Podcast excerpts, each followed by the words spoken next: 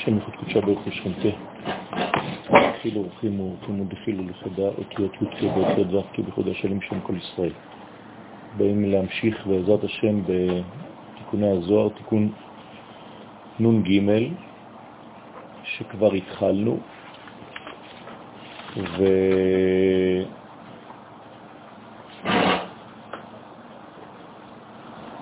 דיברנו על הגן העליון ועל הגן התחתון. אנחנו בדף תרל"ט, שואל רבי יהודה את רבי שמעון בר יוחאי עליהם השלום. אמר לרבי יהודה, שאל עוד לרבי שמעון, השכינתת התאה היא גן. הרי השכינה התחתונה נקראת גן. כנזכר לאל, דתמן עץ החיים נטוע, ששם נטוע עץ החיים. אז יש בעיה. אם עץ החיים נטוע בגן, זאת אומרת שעץ החיים, שהוא תפארת, נטוע בתוך המלכות. נטוע זה לא שהוא בעצם אה, נכנס לתוכה, אלא שהוא מושך חיים ממנה. ולכאורה זה הפוך. תפארת נותנת חיים למלכות, ולא המלכות נותנת חיים לתפארת. אז אם העץ נטוע בתוך המלכות, זה אומר שהמלכות מזינה אותו. ולכן, כמה דעת אמר, כמו שכתוב בעץ החיים בתוך הגן. ואיך תפרש שעץ החיים הוא התפארת? כי איך הוא נטוע בתוך המלכות שהיא הגן, הוא מושך חיים ממנה. איך יכול להיות דבר כזה? הרי הוא משפיע על החיים, הוא לא מושך חיים מהמלכות. ועוד, יש לשאול, מהי, איך פירשת את הכתוב, ויצמח אדוני אלוהים מן האדמה כל עץ נחמד וגומר על היסוד, שאיך יהיה מקורו מן האדמה, אותו דבר על היסוד, היסוד שהוא המשכיות של המלכות, של התפארת, סליחה, הוא נמצא כאן, גם הוא. השאלה חוזרת גם עליו, איך אתה אומר שבעצם הוא מקבל את החיות שלו מן האדמה, שהיא המלכות. להפך, שתי המדרגות הללו, תפארת ויסוד, הן מעבירות את הכוח שלהן למלכות. המלכות ריקה, חשוכה, אין לה מעצמה שום דבר, לית לה מגרמה כלום. אז מה התשובה שרבי שמעון עכשיו עונה לרבי יהודה? אמר לרבי שמעון, לרבי יהודה, אתה רק טועה בדבר אחד, דע שכינתה אילה, לא מדובר בשכינה התחתונה, אלא בשכינה העליונה שהיא בינה. זאת אומרת שהגן נמצא כאן, ולכן הבינה באמת היא נותנת לתפארת וליסוד, הם יונקים ממנה. אז לכן אומר לו רבי שמעון לרבי יהודה, דן שכינתה אילה בין הגן ובין האדמה, נאמר על השכינה העליונה שהיא הבינה, לא על השכינה התחתונה שהיא המלכות, כי היא גן אל החוכמה, היא גן ביחס לזכר שלה, חוכמה.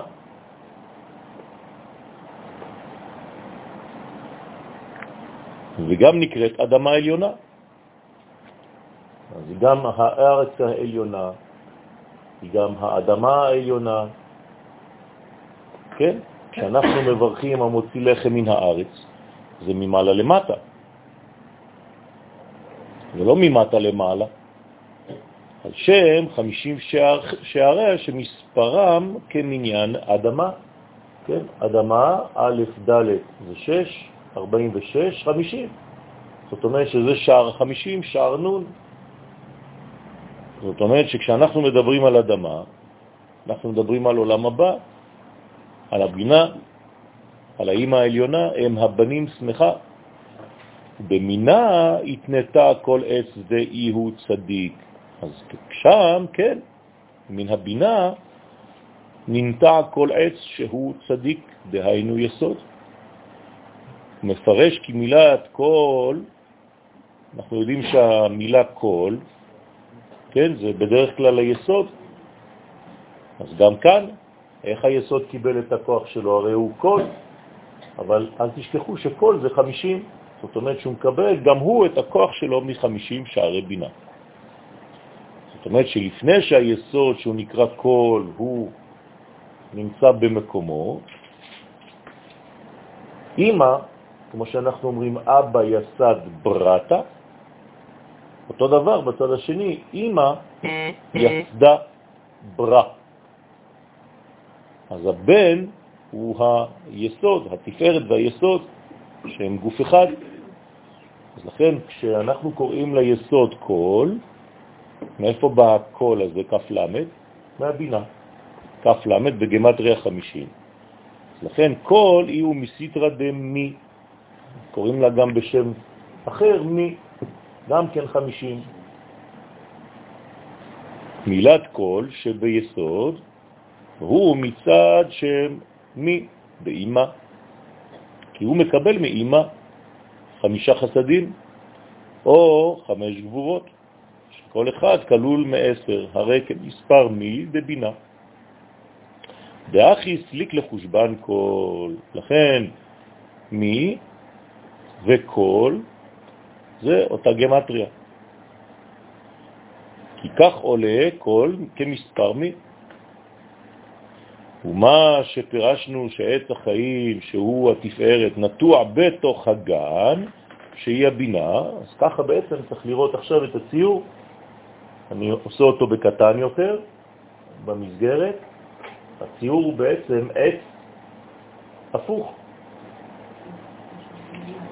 שהשורשים למעלה בבינה והענפים בתפארת וביסוד. בסדר? זאת אומרת שאנחנו כאן בעולם למטה, בענפים, והעולמות למעלה זה השורשים. זה עולם הפוך ראיתי. עליונים למטה ותחתונים למעלה. זאת אומרת שבעצם אנחנו רק השתקפות בעולמנו של אותו עץ הפוך שנמצא למעלה. והראיה הוא, בגינה יתמר, בשביל זה הבינה נאמר מבטן מי. אז הבטן האמיתית היא כאן, היא למעלה, היא במי. בטן של הבינה, הנקראת מי. מה יצא משם? יצא הקרח, יצא התפארת שנקרא קרח או קרח, שנתקן באימה בסוד העיבור. באי הוא שעל התפארת נאמר, נאמר הקרח הנורא, הרי התפארת הנקרא נורא הוא בחינת קרח.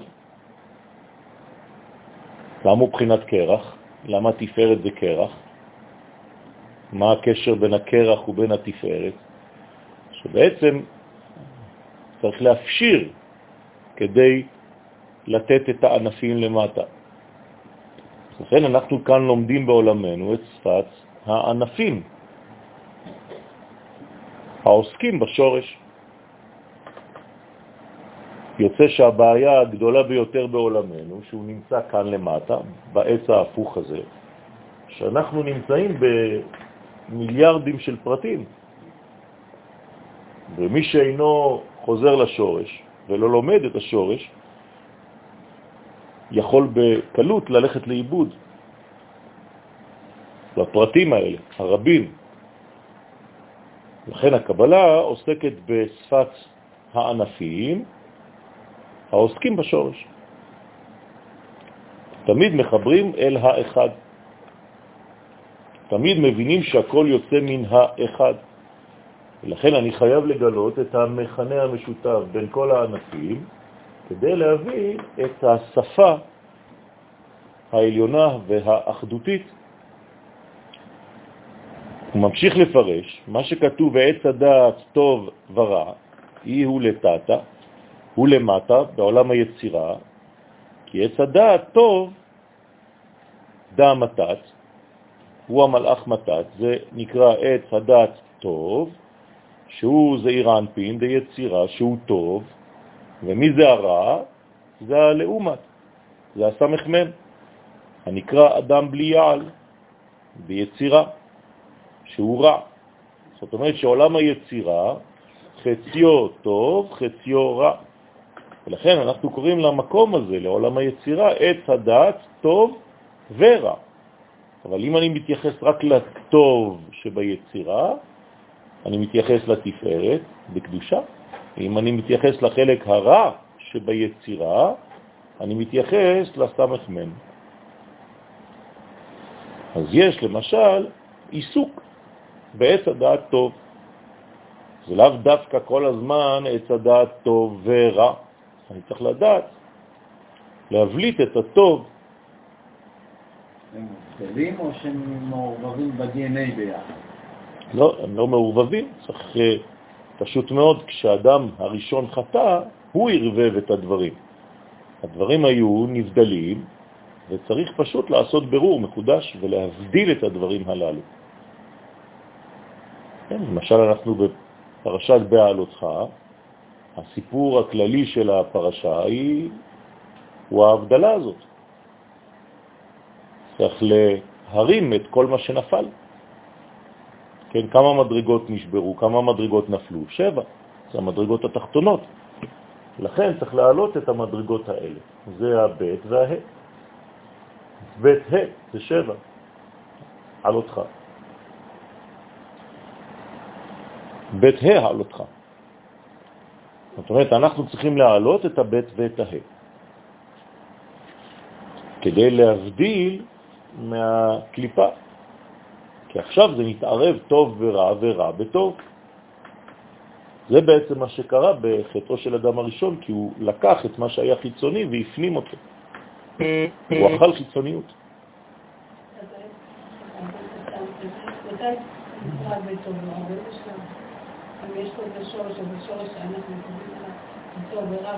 לא, לא, לא, לא, לא, זה לא שורש פה, זה כבר תוצאה.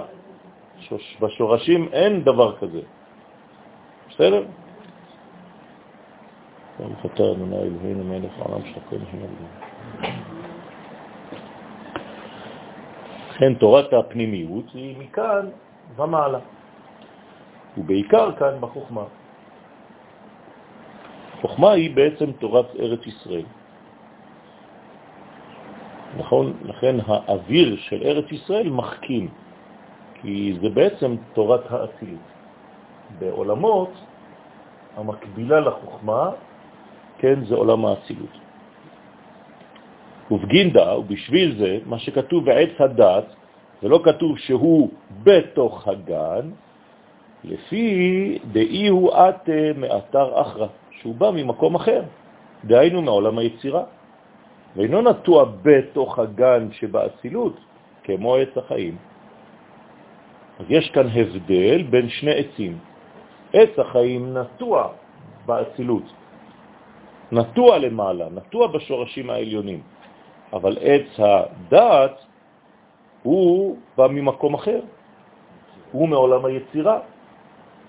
זה נמוך הרבה יותר, אפילו לעולם הבריאה, עולם היצירה. ולכן הוא נקרא עץ הדעת טוב ורע. למה? כי עולם היצירה, משם מתעורר היצר. היצר, יש בו טוב ויש בו רע.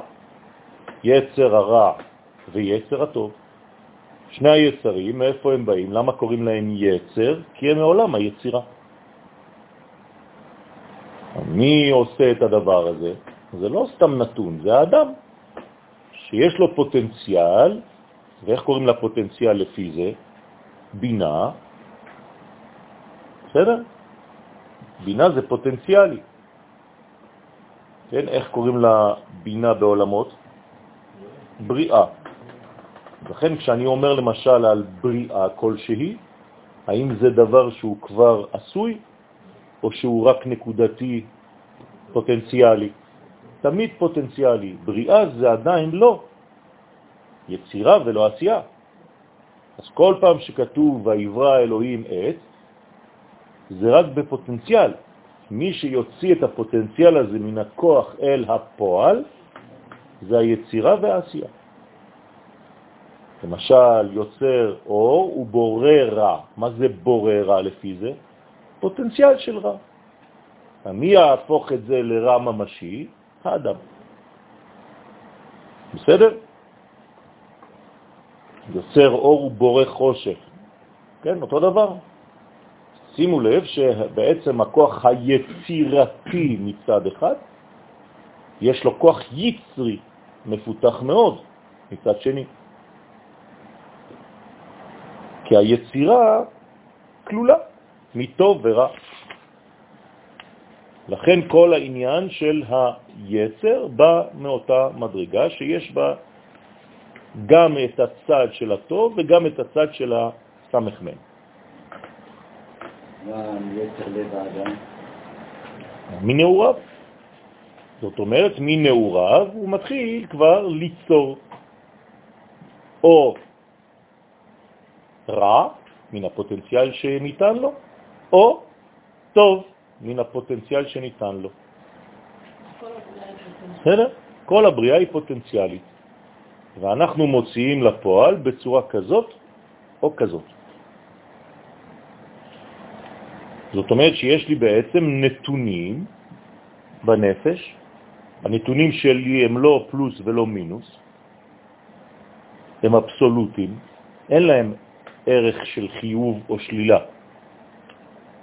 למשל נולדתי עם עשר מדרגות.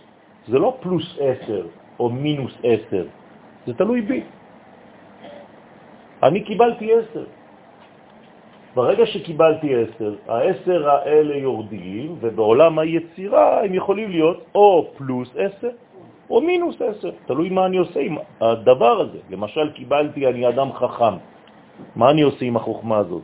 אני יכול ללכת ולהתקיף אה, כל מיני דברים ולחשוב, לתכנת כל מיני דברים רעים כדי לעשות, אה, לא יודע מה, פיגועים, או להשתמש בפוטנציאל הזה לדברים של חיוב, להביא ברכה לעולם, להביא אור לעולם וכו'.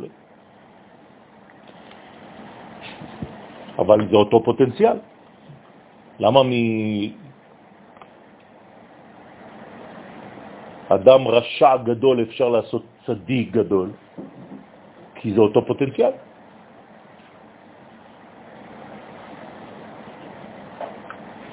אדם שהוא קטן אפילו ברע שלו, קשה לעשות ממנו אדם טוב בטוב שלו, שיהיה top. הוא יהיה כזה פרווה בינוני. אבל אם תיקחו אנשים כמו רש לקיש, כן, שהיה ממש אה, הכל בהתחלה לשלילה, אתה הופך אותו ושם לו סימון של פלוס, הבן אדם הזה הופך להיות שפיץ בקדושה. אז לכן יש לפרש מה שכתוב, ויצמח אדוני אלוהים מן האדמה כל עץ. תשימו לב שכש... יש שילוב כזה של אדוני ואלוהים, זה רק לדברים שהם כבר ממדרגה עליונה יותר.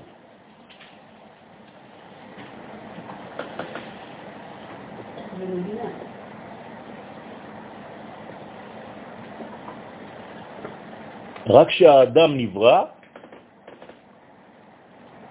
מתחיל בעצם השילוב הזה להופיע בתורה.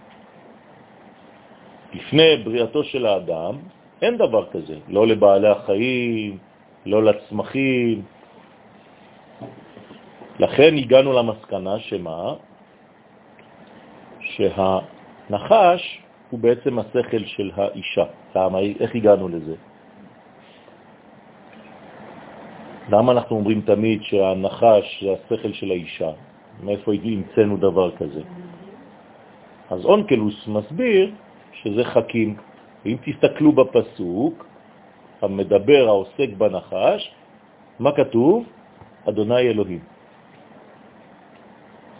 מכל אשר ברא אדוני אלוהים, אז הנחש היה ערום. אבל מתי התחיל אדוני אלוהים? רק בבריאתו של האדם. אם תסתכל על בריאת בעלי החיים, לא כתוב אדוני אלוהים, כתוב אלוהים. אז המסקנה היא שבעצם האדוני אלוהים האלה ששייך השילוב הזה לאדם, כשאדם משתמש בשכל שלו לצורך שלילי, אז הוא הופך להיות בעצם כמו נחש. לכן גם כאן, ויצמח אדוני אלוהים מן האדמה כל עץ. דאי הוא, על זה נאמר צמח צדיק. רוצה לומר, צדיק השומר בריתו.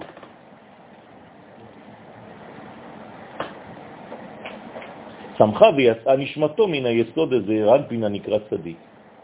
וכן מה שכתוב איש צמח שמו, ומתחתיו יצמח גם כן, פירושו ממקום היסוד יצמח הצדיק. וזה פירוש הפסוק, ויצמח אדוני אלוהים וגומר, כל עץ. רוצה לומר, מן היסוד הצמיח הקדוש ברוך הוא נשמת הצדיק דרך המלכות. במילים אחרות, הנשמות של הצדיקים בעולם שלנו באות מספירת היסוד העליון. אתם יודעים שיש שבעה סוגים של נשמות בעולם שלנו, ואותן נשמות ואותם סוגים הם לפי הספירה שממנה הגענו לעולם. יש אנשים חכמים מחוכמה, יש אנשים מבינים מבינה, יש בעלי דעת מספירת הדעת, יש חסידים מספירת החסד, יש גיבורים מספירת הגבורה, יש מראי תורה מספירת התפארת, יש נביאים בנצח, יש חוזים בהוד, צדיקים מיסוד ומלאכים ממלכות. לכן כל אחד בעצם יונק את מי שהוא בעולם הזה מהספירה שממנה הוא הגיע. אז אומר הזוהר תחת, בואו ראה, כל מן דנתיר ברית, כל מי ששומר את הברית מלפגום בזרע לבטלה, רחמנה נצלן, הוא בר דייהב לקודשה בריחו. אותו הבן שנותן לו הקדוש ברוך הוא, עלי תמר, עליו נאמר, ויצמח אדוני אלוהים כל עץ נחמד למראה. זאת אומרת שהוא זוכה לבנים שדומים לעץ נחמד למראה, שזה בחינת היסוד כל. כי על ידי שמירת הברית יזכה שיצמח ויוולד לו בן נחמד למראה. מה זה נחמד למראה? המראה זה העיניים, נכון? העיניים זה חוכמה. זאת אומרת שזה ילדים שמסוגלים להבין סודות התורה. ולכן ייוולד לו בן נחמד למראה, דהיינו שתהיה לו השגה ברזין דאורייתא, בסודות התורה, ששורשם ביסוד הזה, רנפי.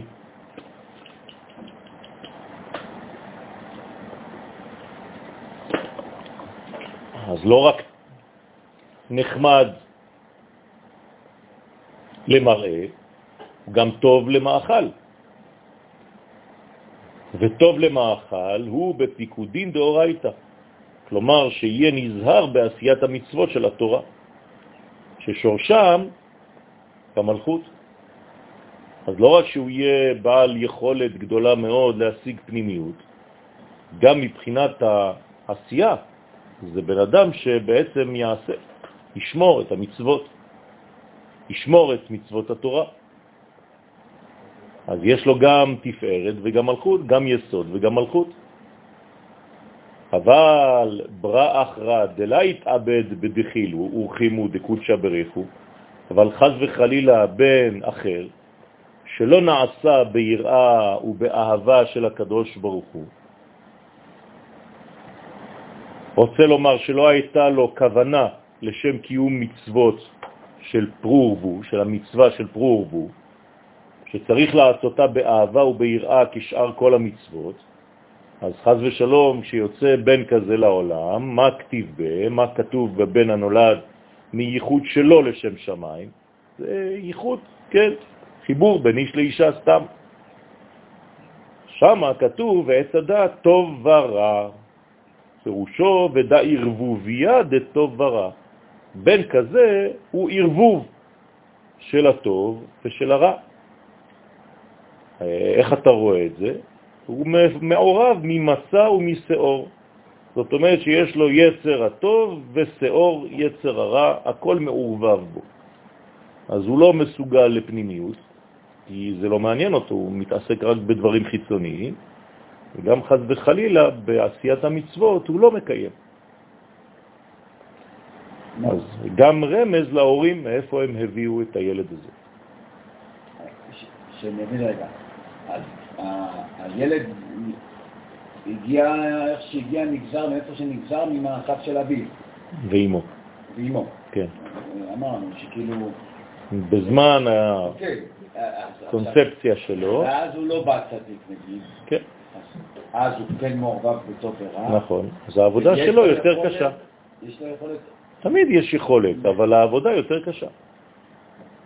של הבירורים, זו עבודה יותר קשה, דורשת מהילד הזה מאמצים אה, הרבה יותר גדולים, כי זה בעצם ההשתקפות של איפה היו אביו ואימו.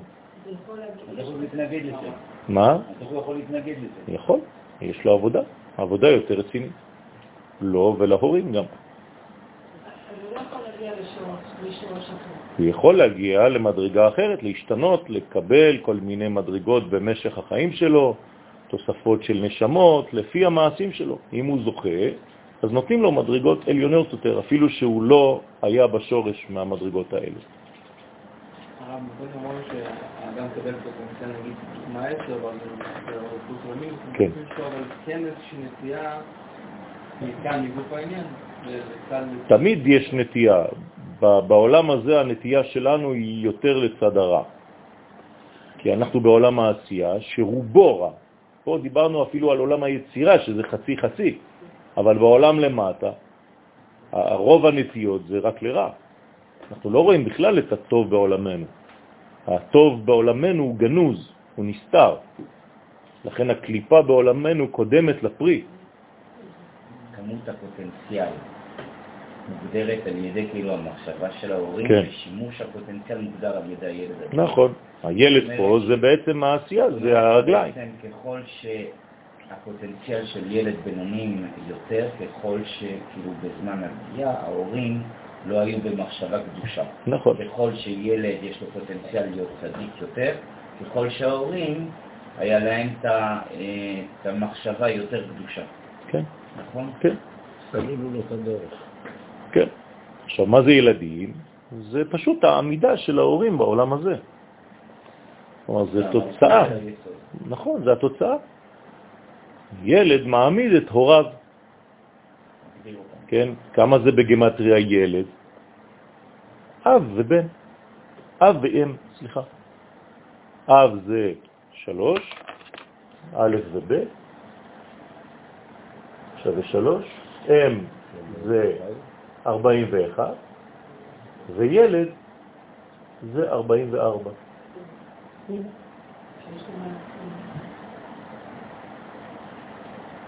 ובגינדה, ובשביל זה, כדי שיזכו בני ישראל לבנים קדושים, מני קודשה בריחו לישראל, ציווה הקדוש ברוך הוא את ישראל במצוות קדושים תהיו. זאת אומרת, תקדשו את עצמכם כשאתם עוסקים בעניינים האלה. והיינו לנטרה גרמה בפריה וריביה, שישמור את עצמו כשמקיים מצוות פריה וריביה, שהייחוד בזמן של הדבר הזה, של להביא ילדים לעולם, יהיה בקדושה ובצניעות. ולפעמים הקדוש ברוך הוא לא מביא, כאילו מונע מהאישה פרי בטן. למה? כדי לעזור לה שביום שזה יקרה, זה יהיה בן מיוחד מאוד. אז הקדוש ברוך הוא כאילו נותן אפשרות לאבא ולאימא לעשות את זה הרבה יותר בקדושה, ואז הם מבינים רטרואקטיבית למה הקדוש ברוך הוא לא רצה לפני זה שיהיו להם ילדים. כי כנראה שהמחשבה לא הייתה עדיין נקייה.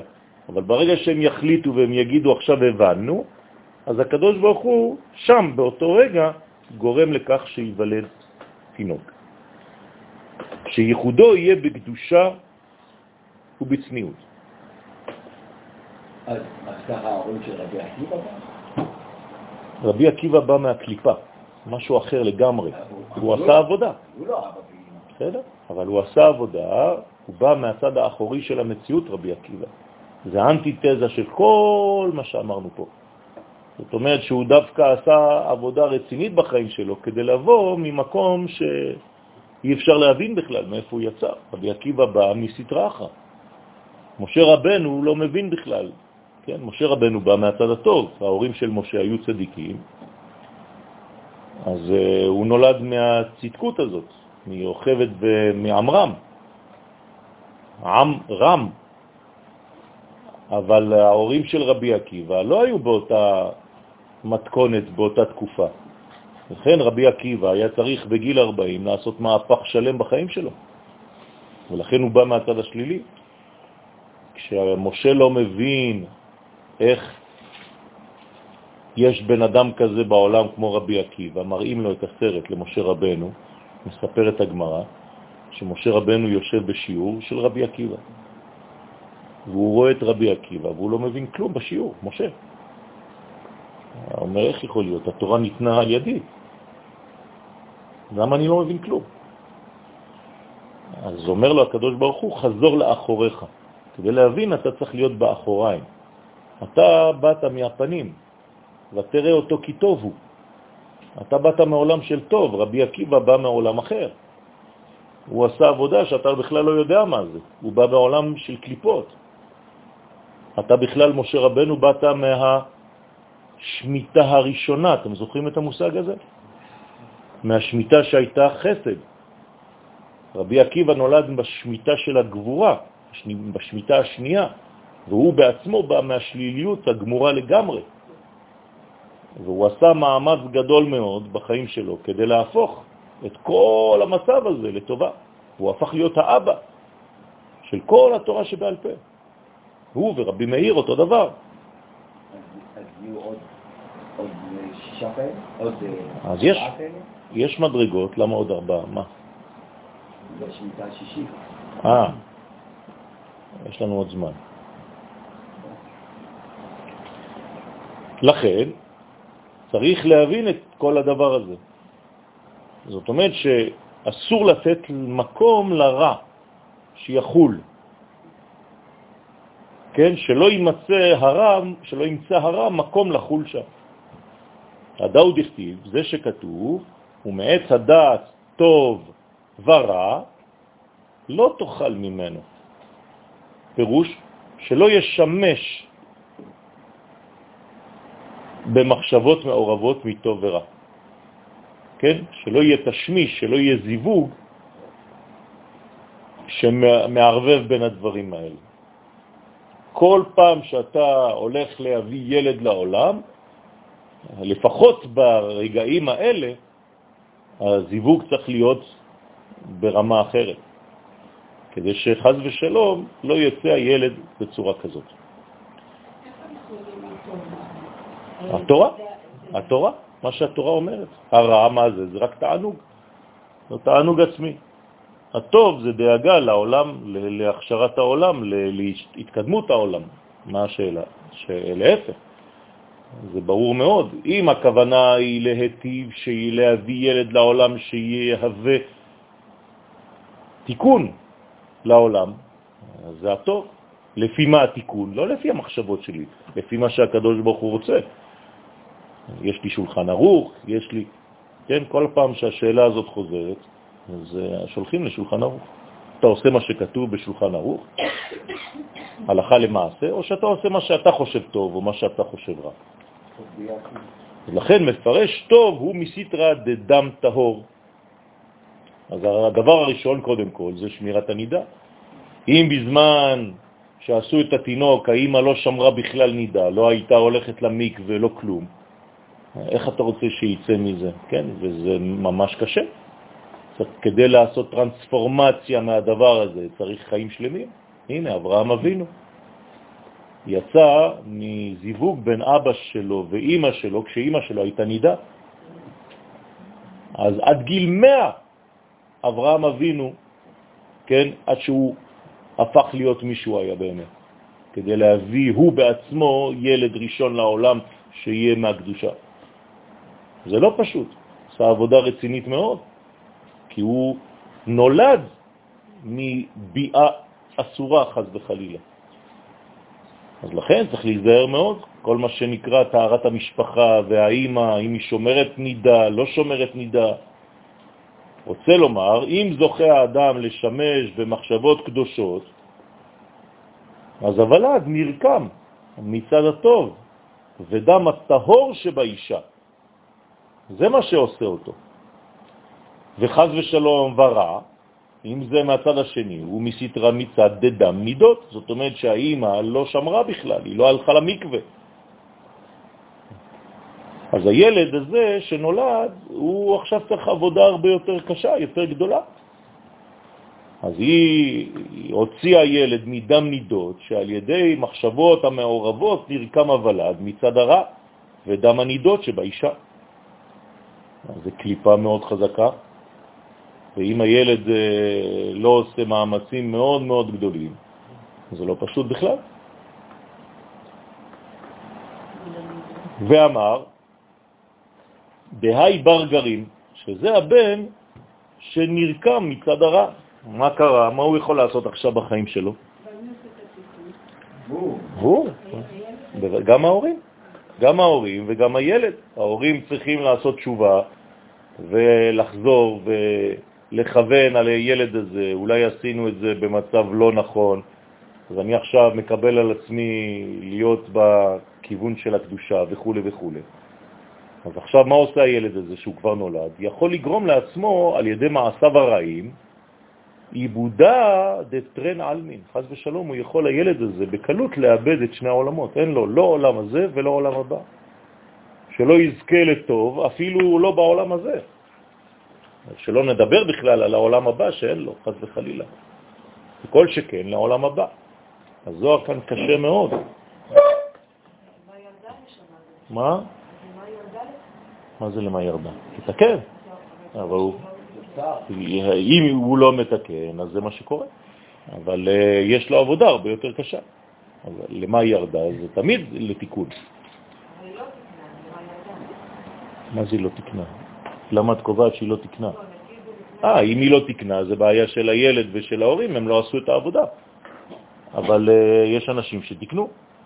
הנה, נתתי לכם דוגמאות. זאת אומרת שבעצם אותו ילד... אין שום דבר שמונע תיקון, אין דבר כזה. בסדר? רק הפוטנציאלים קשים יותר לצאת מהם. נו, אברהם אבינו זה עבודה, הוא במציאות של עבודה זרה לגמרי.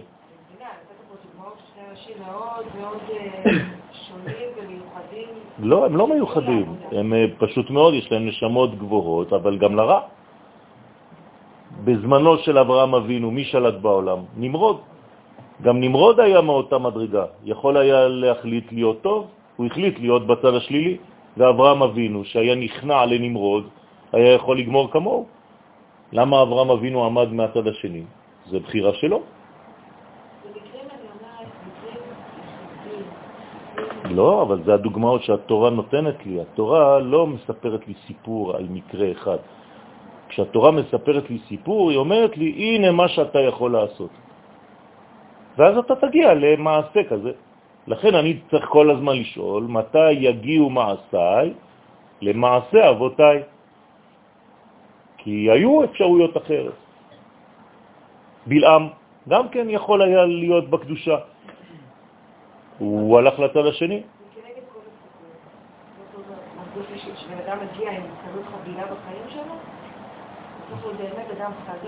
נכון, נכון, נכון, אבל זה לא נגד כל הסיכויים.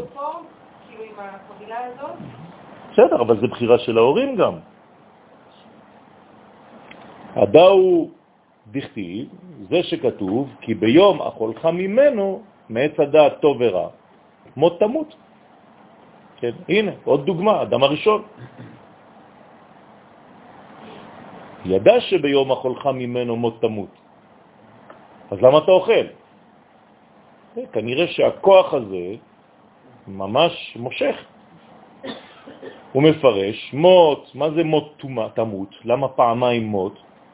מות בעלמא דין, מוות בעולם הזה, כי הרשעים אפילו בחייהם הם קרויים מתים, כי הם לא עושים כלום, לתיקון העולם כמובן, ותמות, חז ושלום, זה החלק השני, בעלמא דעתה, תמות בעולם הבא. שאם לא קיים את התורה ואת המצוות בעולם הזה, במה יזכה להחיות את עצמו בעולם הבא? גם שם זה חיים, זה עולם החיים, אז מה, אין לו כלום. אבל אם קיים את התורה ומצוותיה, הנה, הנה אפשרות. הזוהר לא סוגר את הדלת. אז יקוים בו מה שאמרו חז"ל, אשריך בעולם הזה וטוב לך לעולם הבא. והרבה אנשים עשו את זה. הרבה אנשים עושים את זה. הנה, אנחנו בדור של uh, עושים תשובה. הרבה אנשים היום חוזרים למקורות. וזה לא אנשים שההורים שלהם הביאו אותם ממדרגת הצדיקות, כן, בלשון המעטה. אז איך הם אה, כולם אה, משתדלים, ואתה רואה אנשים שנראים לך מכלפי חוץ רשעים גמורים, ואתה רואה שהם משתדלים ומתקרבים, ברוך השם.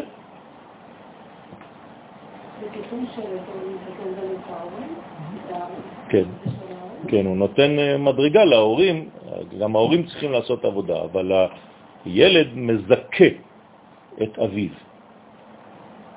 כן, כלומר, כאילו יש אה, תיקון בתוצאה כבר.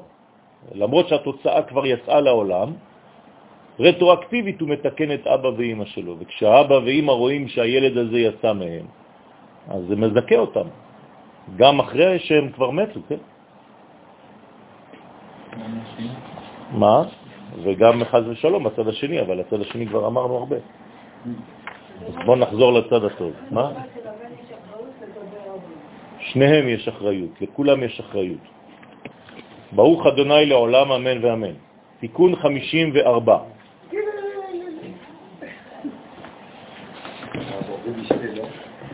בראשית ברא אלוהים את השמיים, את החיים, ואת הארץ, כל עץ נחמד למראה.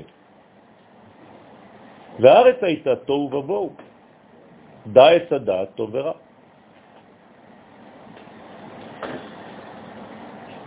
עתה חזר רבי שמעון לדבר, כן, מה שהתחיל למעלה, לדבריו דלאל, ורמז את דרושו במה שכתוב בראשית ברא אלוהים, פירוש הבינה הנקראת אלוהים, בראה, הוציאה, כן, ברא, מבחוץ, את השמיים, הנה הבינה נמצאת פה, היא הוציאה את השמיים שנקראים תפארת ואת הארץ שנקראת מלכות.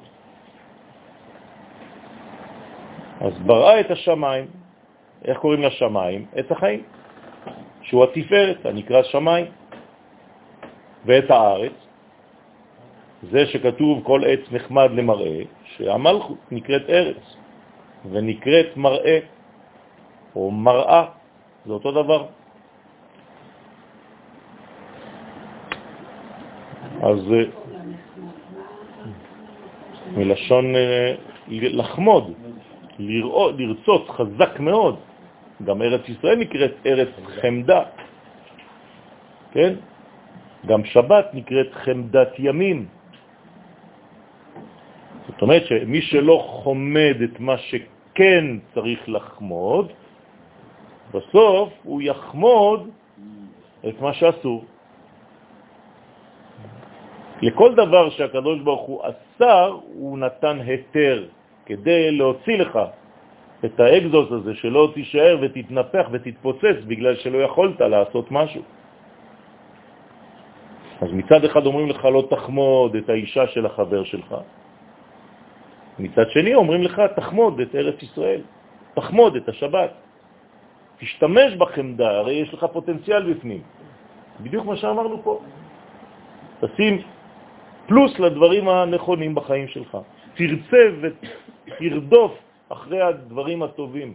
תפתח את החמדה הזאת, כי בין כה וכה יש בך חמדה. אז במקום להשאיר אותה ולאט לאט תתנפח, ואחרי זה היא תיקח אותך לחמוד דברים אסורים, השתמש בחמדה הזאת לדברים חיוביים. כדי להבין את המאמר הבא בעזרת השם, נקדים מה שכתוב בספר הבהיר. ספר הבהיר, מי כתב את ספר הבהיר? מה? ספר הבהיר זה ספר קבלה מאוד מאוד מאוד עמוק. למי הוא מיוחס? לא קראת. לא קראת. בסדר. חמדת ימין, אותו קראת? זכר למעשה בראשית. אה? אז מי כתב את ספר הבהיר?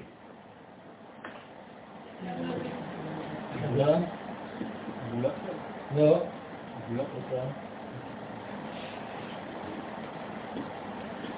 טוב, אז כתוב בספר הבהיר אות ט', מה? רבי נחוניה בן הקנה. ספר הבהיר, או ספר ממש קבלה עמוק מאוד. אז באות ט' הוא אומר, ברא בוהו ושם מקומו בשלום. הוא ברא תוהו ושם מקומו ברע. הוא מפרש בפירוש אור הגנוז, כי מילת בו הוא מורה על החסד ועל הוויה וחידוש. ומילת תוהו מורה על גבורה, על חורבן, על שממה. ולכן עניין עומק טוב ועומק רע, המובא להלן, יש עומקים שונים בעולם. כן? מתי אנחנו עוסקים בעומקים האלה? עומק טוב, עומק רע.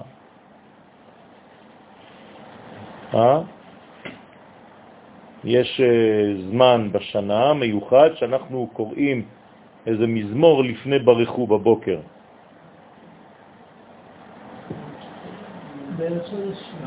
ממעמקים קראתיך, אתם זוכרים? אז מה זה ממעמקים קראתיך? אז צריך לדעת מאילו מעמקים, על אילו מעמקים מדובר. אז יש מעמקים שונים. אז פה הוא אומר, יש כבר שניים מתוך אותם שבעה עמקים. אז יש עומק טוב ועומק רע. למה אני צריך לקרוא לו מהטוב? כאילו, מה? ממעמקים קראתיך. כן, מעמקים זה יכול להיות מעומק הקליפה. לא, זה בור. לא, לאו דווקא. תוהו למה אני צריך. למה? תוהו זה גבורה. זה יכול להיות גבורה, אבל אה, לאו דווקא חורבן ושממה. זה, זה עכשיו, זה הפך להיות ככה, אבל זה גבורה בבסיס. והם, הנה למשל, יש מדרגות היום בדור שלנו, של ילדים, של בחורים, של אנשים שמתקנים, למרות שהנשמות שלהם הם מעולם התוהו. אבל הם משתמשים בכלים של תיקון, וזה עושה דברים אה, חשובים מאוד לעולם היום. והם בחינת הדעת הכלולה מחסדים וגבורות. טוב, בואו נראה מה אנחנו עכשיו מתקדמים. מה? יש כמה מדרגות כאלה, בלי נדר אנחנו נעסוק בהם בחודש אלול, בלי נדר. ומה שכתוב בארץ הייתה תוהו ובוהו. אז מה יש בארץ? תוהו ובוהו, דהיינו עץ הדעת טוב ורע. מפרש ודע רזה תוהו, וזה הסוד של תוהו. דהיינו תוהו מלשון לתהות, כן, אתה בוהה ותוהה, תוהו ובוהו, כן? דהיינו עומק רע, שבעץ הדעת מצד הגבורה שבו. כי תוהו מורה על חורבן ושממה. ומה זה בוהו? זה עומק טוב, יש בפנים משהו, בו הוא, שבעץ הדעת מצד החסד שבו. כי בו הוא מורה על הוויה וחידוש הבריאה. ודע וזה סוד עץ הדעת טוב ורע, דהיינו עומק טוב ועומק רע. ודור הפלגה, למשל, השתמשו בעץ הדת טוב ורע שבקליפה, בקליפת נוגה, והגבירו את הרע על הטוב.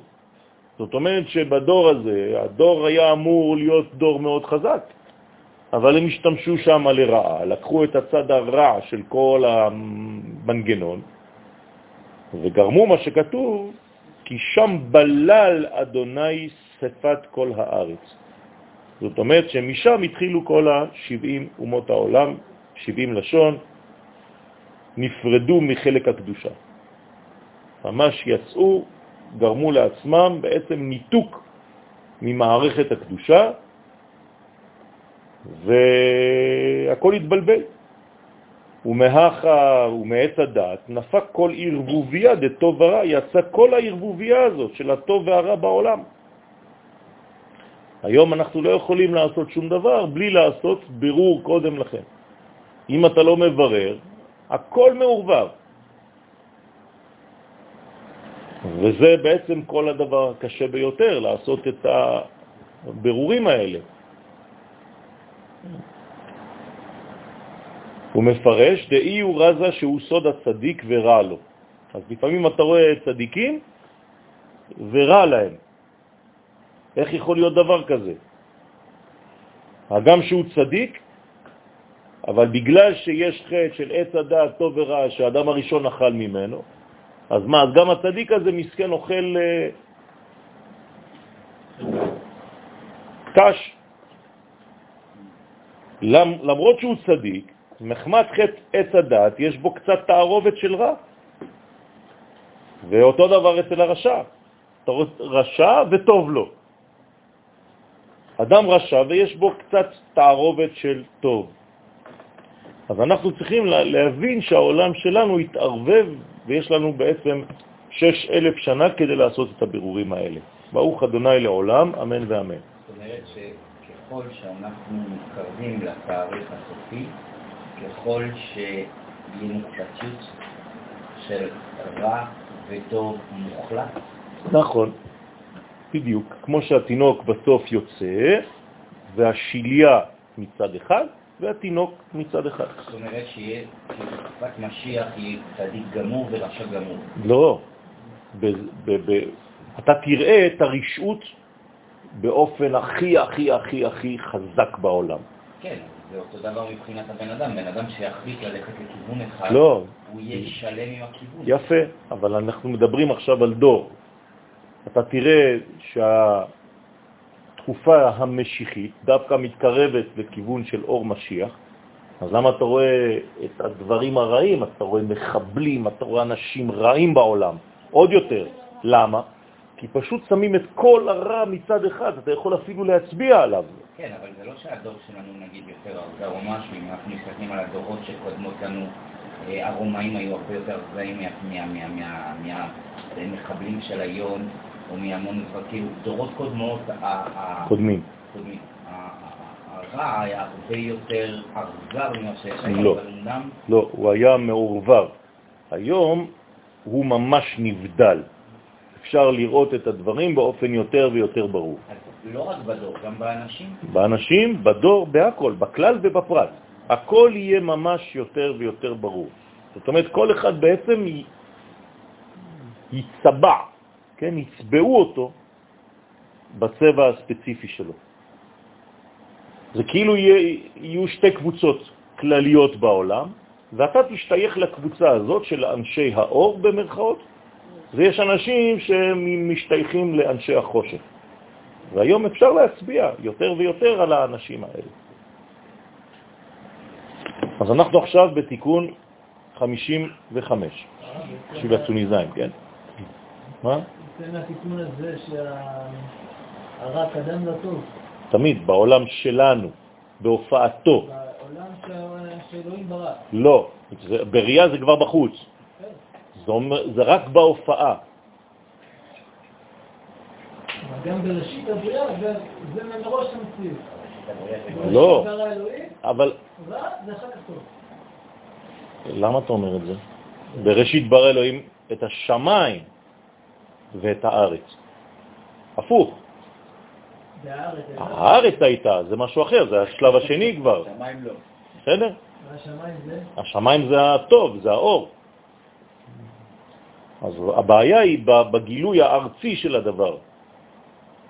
כן, כאילו לומר שבשמיים אין, עדיין לא צבעת את עצמך, זה עדיין בפוטנציאל. שם יש, תעשה מזה מה שאתה רוצה עכשיו. יש לו כוחות שהוא יכול להרוס את העולם, אבל הוא משתמש בכוחות האלה לבנות את העולם. בסדר? אז יש לנו את הכוחות האלה, צריך לדעת איך אני, כן, ממנף את הכוחות שלי, לאיזה כיוון אני לוקח אותם.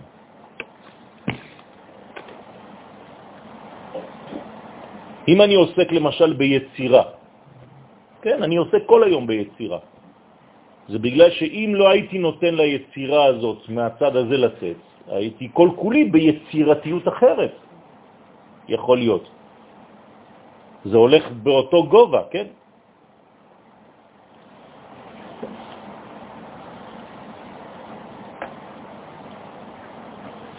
בראשית ברא בית ראש. מי זה בית ומי זה ראש? בית זה אמא, וראש זה אבא. זה אינון אבא ואמא. ברא, תרגום ברא. מה זה ברא? תינוק, ילד, בן. אי הוא המודד האמצעיתה, ועלי יתמר ונהר יוצא מעדן. למטה, פתח רבי שמעון ואמר, מה שכתוב בראשית ברא, הנה מילת בראשית נחלקת לאותיות בית וראש. הוא מפרש מה זה בית ומה זה ראש. צריך שיהיה בעצם אבות ואימהות, אבא ואימא, שמהם יצאו תולדות, ואינון אבא ואימא. כי אבא נקרא ראש לפרצופי האצילות, ואימא נקראת בית ביחס לאבא. ומילת ברא מלשון ברא, אומר בתרגום ברא. כלומר, בראשית זה אבא ואימא, ומה יש כשיש אבא ואימא? יש כבר בן, כי אם לא, לא היית קורא להם אבא ואימא, היית קורא להם איש ואישה. אבל ברגע שאתה אומר אבא ואימא, משמע שיש ילד באזור. אז לכן ברא, אל תגיד ברא, אלא ברא. ברא פירושו בן. אז בראשית ברא זה אבא, אמא ובן, שפירושו בן.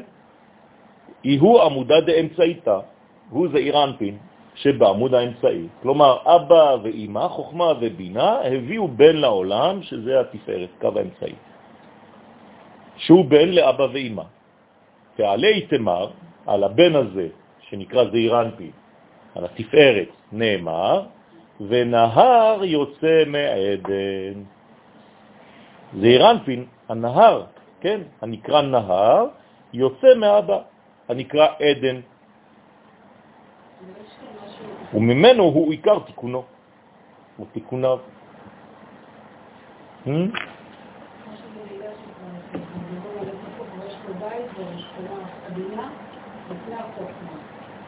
כאילו האמא לפני האבא. איפה ראית את זה? אני יכול לכתוב גם ראש בית. זה אותיות. הוא שם את האותיות, אבל אנחנו יודעים מי קודם למי, כן? לכן כשהוא מתרגם את זה, מה אומר רבי שמעון? אבא ואמא, הוא לא אומר אמא ואבא. בסדר? לא להפוך את הסדרים, כבר העולם שלנו מספיק הפוך ככה. כן. מה? עליה יתמר נהר יוצא מעדן, כן. ההמשך זה את?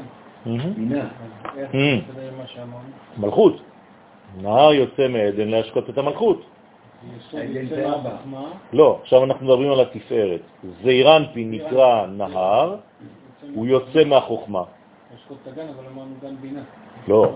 בסדר, יש, יש, אה. יש עליון, גן עליון וגן תחתון. רק הוא הסביר לרבי יהודה ששאל מקודם, איך אתה אומר שהגן, שהעץ נטוע בגן הזה? אז הוא אומר לו, זה בגן העליון, שם מכוון לגן העליון. אם הוא שואל שאלה כזאת, זה בגלל שיש גם גן תחתון. אז הוא שואל את רבי שמעון בר יוחאי, איך אני לא מבין, האם הוא לוקח מהגן התחתון או לוקח מהגן העליון? אז רבי שמעון עונה לו, הוא לוקח מהגן העליון שנקרא בינה, אבל זה לא סותר שיש גן תחתון. אז לכן, ונחל עדניך תשכם. מימי הנחל היוצאים, כן, מן העדן, זה משם שהצדיקים בעצם שותים. הוא מפרש את עניין העדן, ואמר, אית עדן ואית עדן. יש עדן ויש עדן. תמיד אתה צריך לדעת במה מדובר. החוכמה של כל פרצוף, לא חשוב איפה תהיה, כל הפרצופים, תיקח את פרצוף אבא, תיקח את פרצוף אמא, תיקח את פרצוף זה, תיקח את פרצוף המלכות, תיקח את פרצוף הקטר, אריך, כל פעם שמה יש חוכמה, נכון? בכל אחד מהם. תמיד החוכמה של כל פרצוף ופרצוף תיקרא עדן. בסדר? אז כל פעם שאתה נתקל במילה הזאת, עדן, דע לך שמדובר בחוכמה. עדן זה חוכמה. איפה היא מגיעה? עד נון. עדן, עד נון. בסדר? עדה הוא דכתיב, זה שכתוב, ונחל עדניך תשכם. מפרש עדניך ודאי, לכן כתוב עדניך בלשון רבים. למה כל כך עדנים? להורות שיש הרבה עדנים, שיש הרבה חוכמות בעולם. בכל פרצוף יש חוכמה של אותו פרצוף. אז למשל יש עדן עליון, עדן עילאה, הנה, ואומר, דא עדן עילאה, זה עדן העליון והראשון, שהוא החוכמה סתימאה. החוכמה הכי גבוהה היא נקראת חוכמה סתומה. כן? היא עדיין לא התגלתה. אז גם לה קוראים עדן של קטר. לא, זה עדיין לא גן. אמרנו, העדן זה לא הגן, הגן יוצא מהעדן, לא להתבלבל. בסדר? אותו דבר.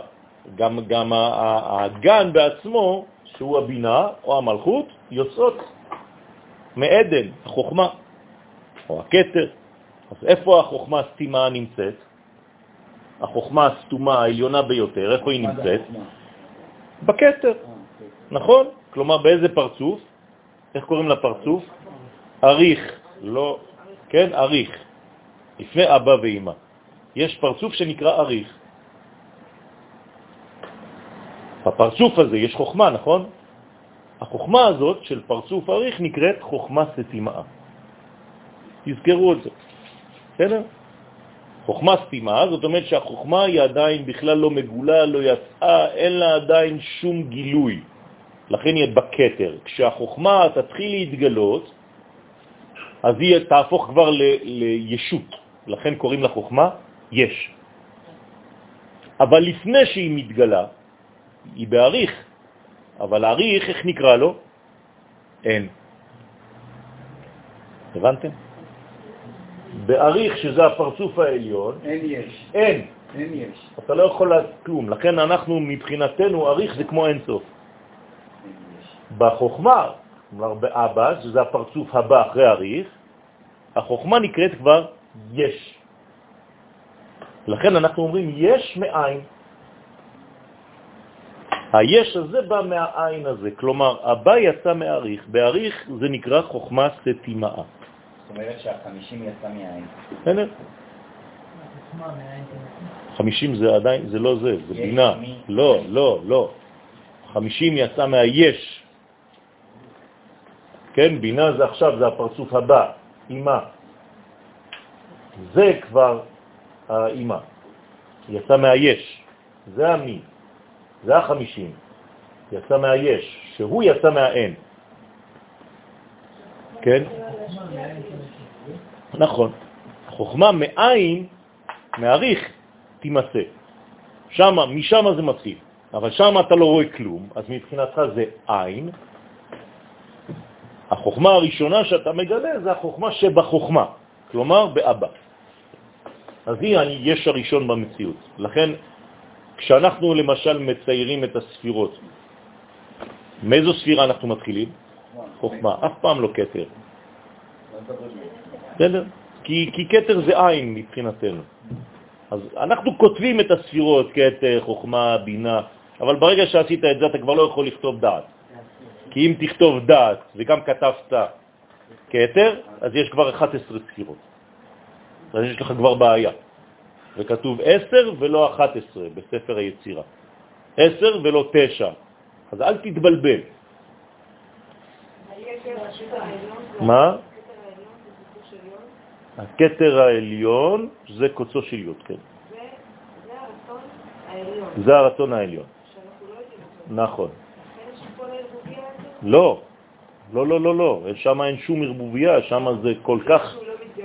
יפה, יפה. לא שם, כן, תיזהרו במינוחים שלכם. שם אין שום ערבוביה, להפך. אצלנו הכל רק במקבלים. כשאין לי אור מספיק בעולמי, כשהחוכמה העליונה לא מאירה בחיי, אז אני חז ושלום יכול להימצא בחושך. אבל שם אין חושך, בוודאי. אז מקבלים ככל שפחות יש בלבול, ככל. יפה. יש דבר בחיבור. דרך אגב, איך אפשר לראות את זה? בבן אדם, יש לו פחות שינויים במזג, פחות שינויי מזג. ככל שיש לך פחות שינויי מזג, אתה אלוהי יותר. ככל שאתה בעליות וירידות כל הזמן, כל הזמן, זאת אומרת שאתה עדיין לא במדרגה של שיות. אתה לא בא... אתה לא בא, אני אדוני לא שניתי. אתה עדיין כל הזמן, כל הזמן במלחמות, כן? אז זה אותו דבר, זה, מש, זה מקרין על, על בני האדם, ויש מדרגות שצריכות להשיג יציבות בעולם. כל המדרגות דורשות יציבות. בבטלות אנחנו בחוסר כן. אנחנו בעולם, עולם זה כבר חוסר יציבות. אנחנו מדברים רק על האנושות או באופן כללי? הכל, הכל. האנושות מקרינה על הכל. זאת אומרת שכרגע, בשנים האחרונות, כשיש בעיה עם המזג אוויר שהוא כל כך קיצוני, הכל. ממקום למקום זה מראה בעיה על מה? נכון, על האנושות.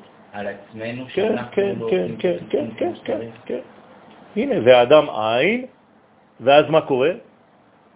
אין גשם. כתוב בבראשית. והשם לא המטיר, כן, על האדמה.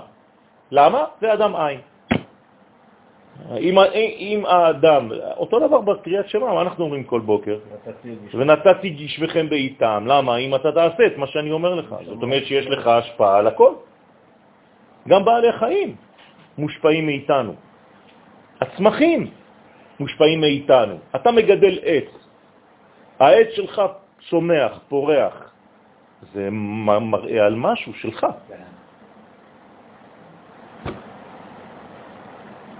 בסדר? לא כולם מסוגלים להיות גננים. זה לא פשוט. יש אדם שאין לו יד עם ברכה ירוקה. אז כל מה שהוא יצמיח, שום דבר לא יצמח. ויש אנשים ששותלים, לא חשוב מה, זורקים גרעין על הרצפה, יוצא להם אה, עץ. אני חושב הרב זה לא כל כך קשור לברכה, סליחה, אה, קשור לרגישות. אם אתה רגיש לסביבה, זה צומח לך. יוצר מצב של צומח. למה זה לא קשור לברכה? ברכה זה קשר. קשר זה הברכה, זה קשר, זה קשר. למה החקלאים כולם נחמדים וזה כאלה, זה- זה לא עניין של- זה פלח, נכון. גודל לו. בסדר, פלח, אבל שהוא רגיש לאדמה, לצמח, ו... תרגיש לי כיף, אה, של לעבוד, גודל לו. כן, שאול ופרחיו. טוב, אז לכן החוכמה הסתימה של כתר עילה, שהוא אריך, שהוא הכתר של כללות כל עולם האצילות. אין יותר גבוה מהמדרגה הזאת, מהאריך, כלומר מהעין הזה, מהעין הזה, מהחוכמה סתימאה. אז עדן דלתתא, הנה יש עדן תחתון, דה יוד, כבר יוד. יש עדן שהוא למטה מן הכתר, שהוא סוד אות י', ממש האות, לא הקוצו של י', עכשיו זה הי' עצמה, הגוף של הי', דהיינו החוכמה דאצילות. זאת החוכמה שאנחנו מכירים, במרכאות מכירים, כן? הלוואי עלינו, זה היש הראשון, זה אבא. וכן החוכמה שלה נקראת עדן, אותו דבר. יש עדן, עדן, עדן, עדן, עדן, עדן, מלא עדנים. לכן הפסוק אומר, כן, עדנים. עדניך תשכם ונחל עדניך תשכם. אתה משכה מהעדן הזה. לכן יש אית עדן לטאטה, יש עוד עדן שהוא למטה מן החוכמה של החוכמה, וזה העדן של מי? של האמא עכשיו. הנה, ירדנו עוד קומה, גם לה יש כתר, גם לה יש חוכמה, יש לה את כל הספירות. אז תיקח את החוכמה של אמא, גם היא נקראת עדן. זוהי החוכמה של אמא, הילה, שנקראת גם היא עדן. וכן כללות אימה נקראת עדן לגבי זעיר אנפין שמתחתיה. אתם מבינים? כל מדרגה, אתה צריך להיות גמיש ולהבין שלפי המדרגות שעליהן אתה מדבר, שבהם אתה עוסק, אז המונחים כל הזמן תשאל באיזו קומה אני נמצא. בסדר? זה כאילו להיכנס לבית, יש בו אותם דברים, יש בו דלת, יש בו חלונות, יש קירות ויש תקרה. מה אתה שואל? באיזה קומה אני?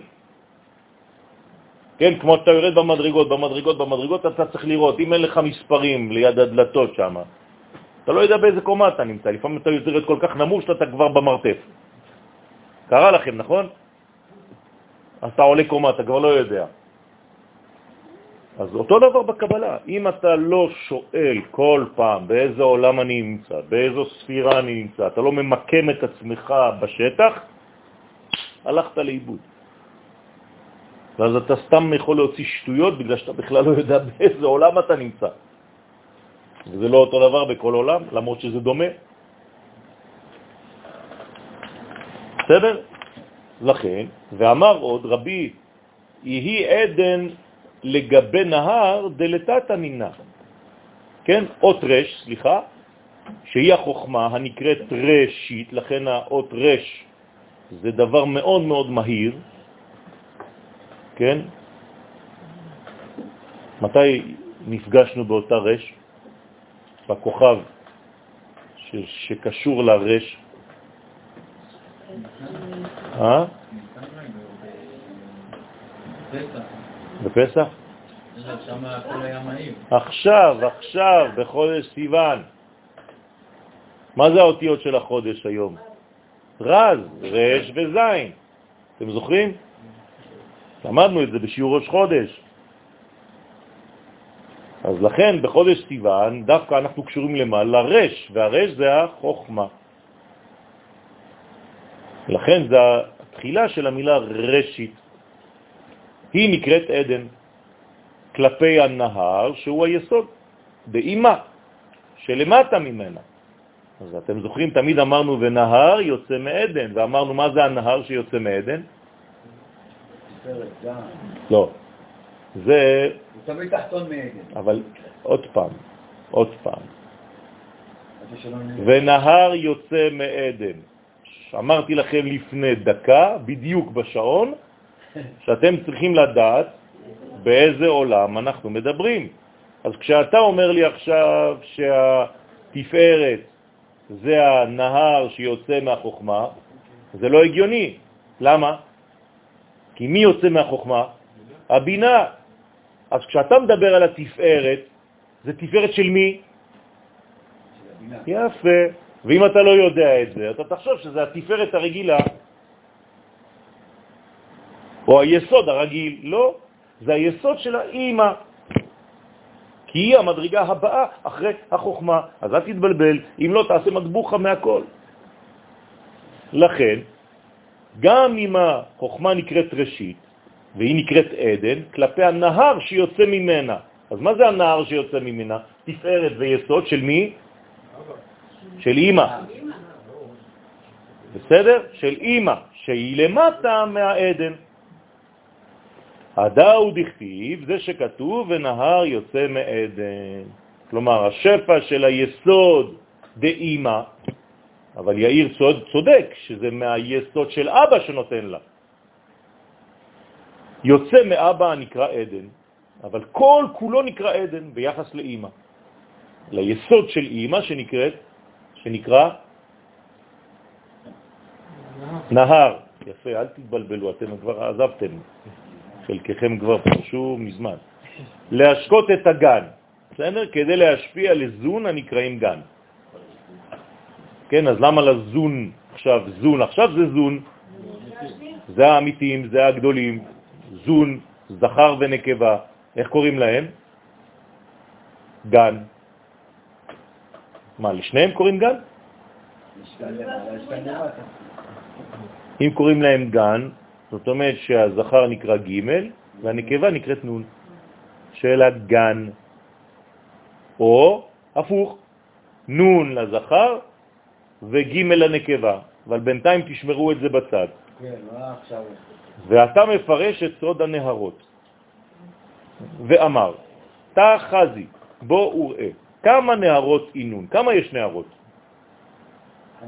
נהרות הם? כמה נהרות הם? כי יסוד של כל פרצוף. עכשיו אמרנו שכל פרצוף של חוכמה נקרא עדן. אל תזרקו סתם, אל תזרקו סתם מספרים, אנחנו לא עוסקים פה. זה לאט לאט. עכשיו, דיברנו שכל מדרגה יש לה פרצוף שנקרא חוכמה, נכון? לחוכמה קראנו עדן. עכשיו אנחנו עוסקים ביסוד. כל פרצוף יש לו יסוד? יש לו יסוד. איך קוראים ליסוד הזה? נהר. בסדר? על שם המים, מימי החסדים והגבורות היורדים, העוברים בו. כי לפעמים גם הגבורות הם מים. דרך אגב, נהר זה יכול להיות אש, נהור.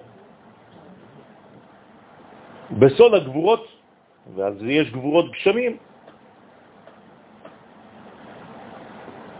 משניין דה מין דה, אבל היסודות הם משונים זה מזה. כי היסוד, למשל, של ארי חנפין פה, היסוד הכי גבוה של ארי חנפין, אתם זוכרים? של החוכמה של אריך. איך נקראת החוכמה של אריך?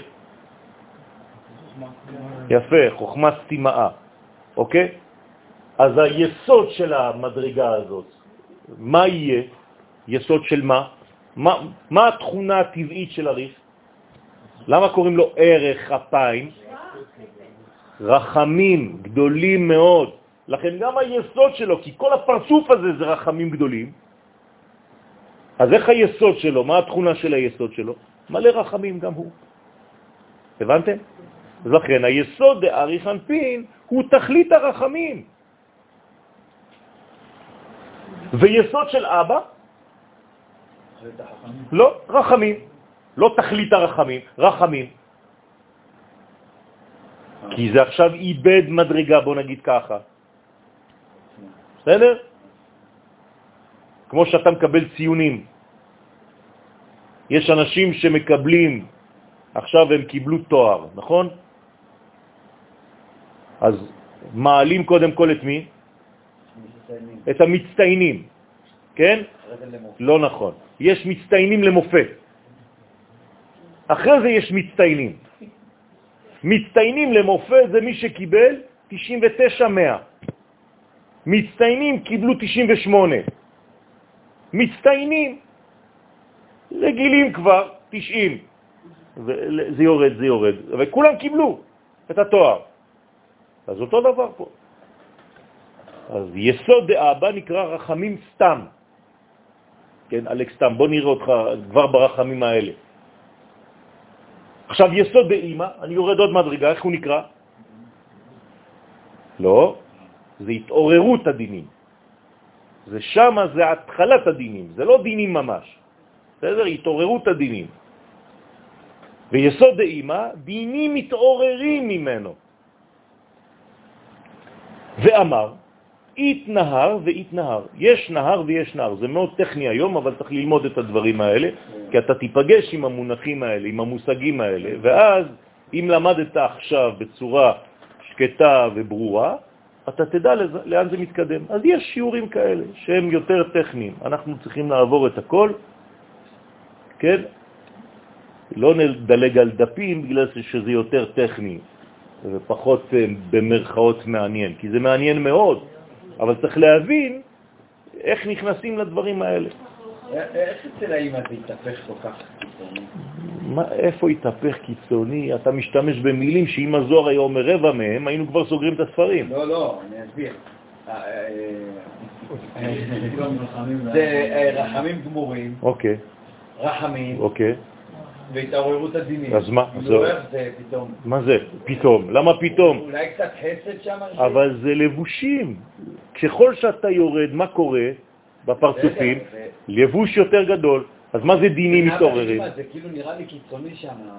תגיד לי, מה זה, מה זה דינים מתעוררים משם? תגיד לי עכשיו אתה במילים שלך. אה, אה, אה, גבולות, דיוק. יפה. זאת אומרת, התחלת הכלים. מה, מה הבעיה בזה? זה בדיוק מה שהקדוש ברוך הוא רוצה. אתה כהורה אוהב את הילדים שלך, אתה לא נותן להם גבולות?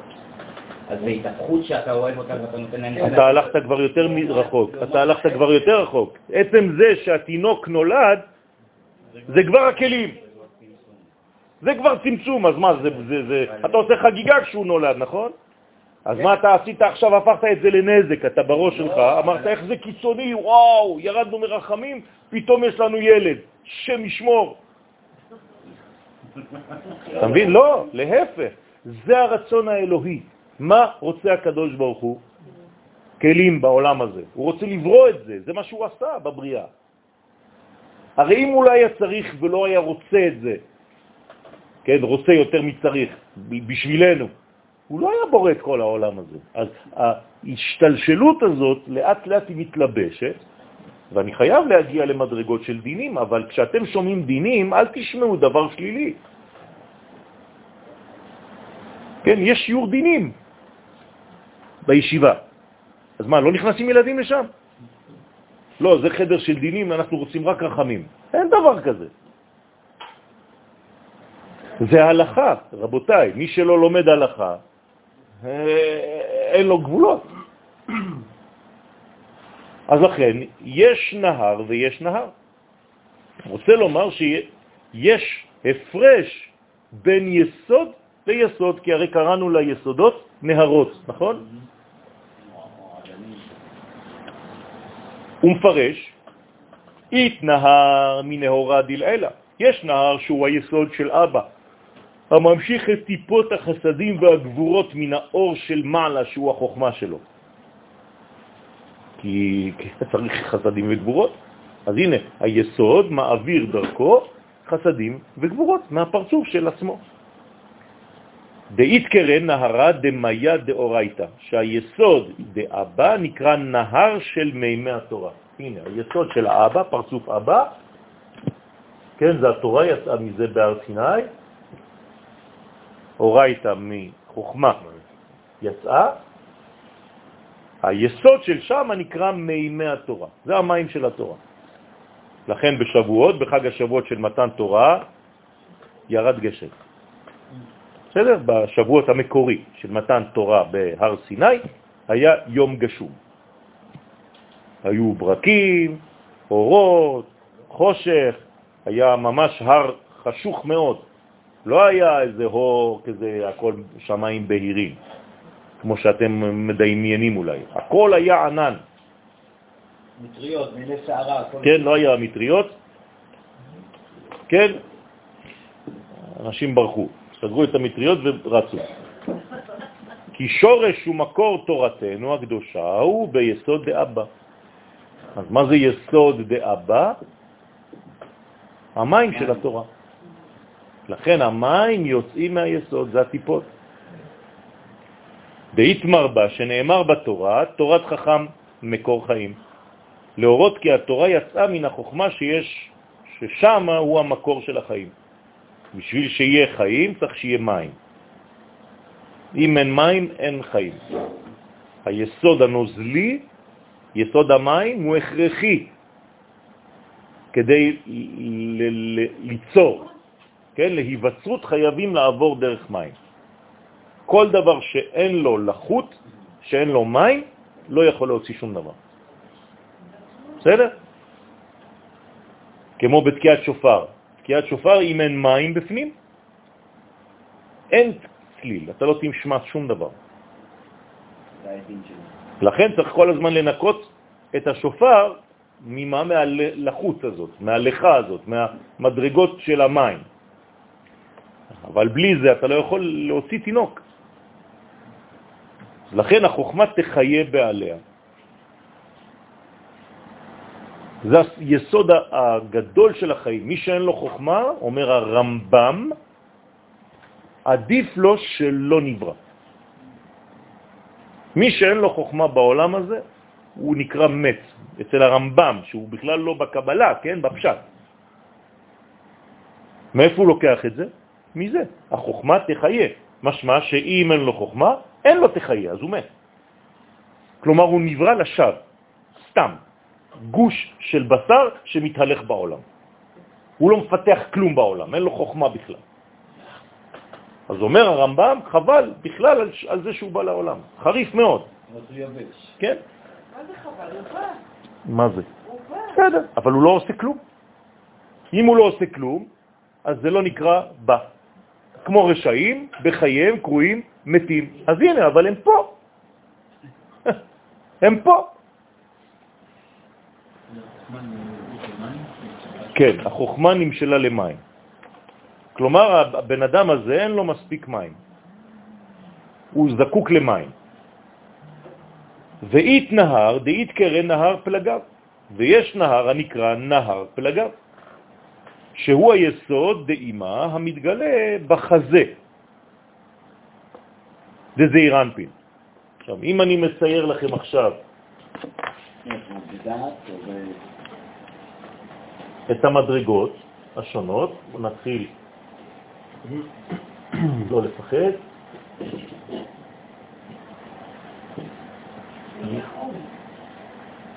כמה מים מחקת עכשיו? לכן אמרתי לא לפחד. כן? אז אם אני עכשיו מדבר על אימא, לאימא יש יסוד, נכון? יסוד דאימא. איפה היסוד הזה דאימא נמצא בספירות? בחזה של זעיר אנפין. אני עכשיו מצייר רק להדמיה, כן? כאילו זה החזה. אתם רואים עם הידיים והגוף, הרגליים. זה זעיר אנפין. כל זה זעיר אנפין. האימא נמצאת בחזה שלו. נאמר בקומת הלב שלו. שמה האימא נמצאת. זה הפרצוף העליון שמתגלה כאן. פה זה אימא. כן, זה הראש שלו, והיסוד שלה נמצא בחזה שלו. בסדר? כמובן שיש עוד מדרגות בגרון שלו, בראש שלו, אנחנו מתייחסים עכשיו לחזה שלו. דרך אגב, אם תעמיד את האימא מאחורי הילד, בעמידה, היסוד שלה מגיע למקום של החזה שלו, בערך, שהוא מקום הלב שלו. כלומר, איפה האימא שלי? בלב שלי. זה היסוד של אימא שלי. ויוצאים ממנו החסדים והגבורות המתפלגים ומתחלקים בזון. כן, כל החסדים והגבורות שיוצאים מהיסוד הזה מתפלגים גם לזעיר אנפין וגם למלכות, שנקראת נקבה. אז זה זון. וכמה פלגין עמיקין תליין מינת, כי כמה פלגים וחלקים עמוקים של חסדים וגבורות תלויים ממנו. רוצה לומר, החסדים מתפשטים מיסוד דאימה בחסד, גבורה, תפארת, נצח והוד של זעיר אנפין, והגבורות של היסוד הזה של אימא מתפשטות מיסוד דאימא, אותו דבר, בחסד, גבורה, תפארת, נצח, הוד, אבל של מי? של המלכות. בסדר? אז כל החסדים של היסוד הזה הולכים לזה, וכל הגבורות של היסוד הזה הולכים למלכות. כי היא חייבת להיבנות ממה? מהגבורות. דאיתמר בהון, שנאמר באלו החסדים והגבורות פלגי מים לב מלך. הנה, אתם רואים, הכל גנוז בתוך המילים. פלגי מים, מאיפה? בלב של המלך. זה נקרא מלך. למה זה בלב שלו? כי זה בא מהיסוד של האימא, שבגובה שלה היא נמצאת בחזה שלו, בלב שלו.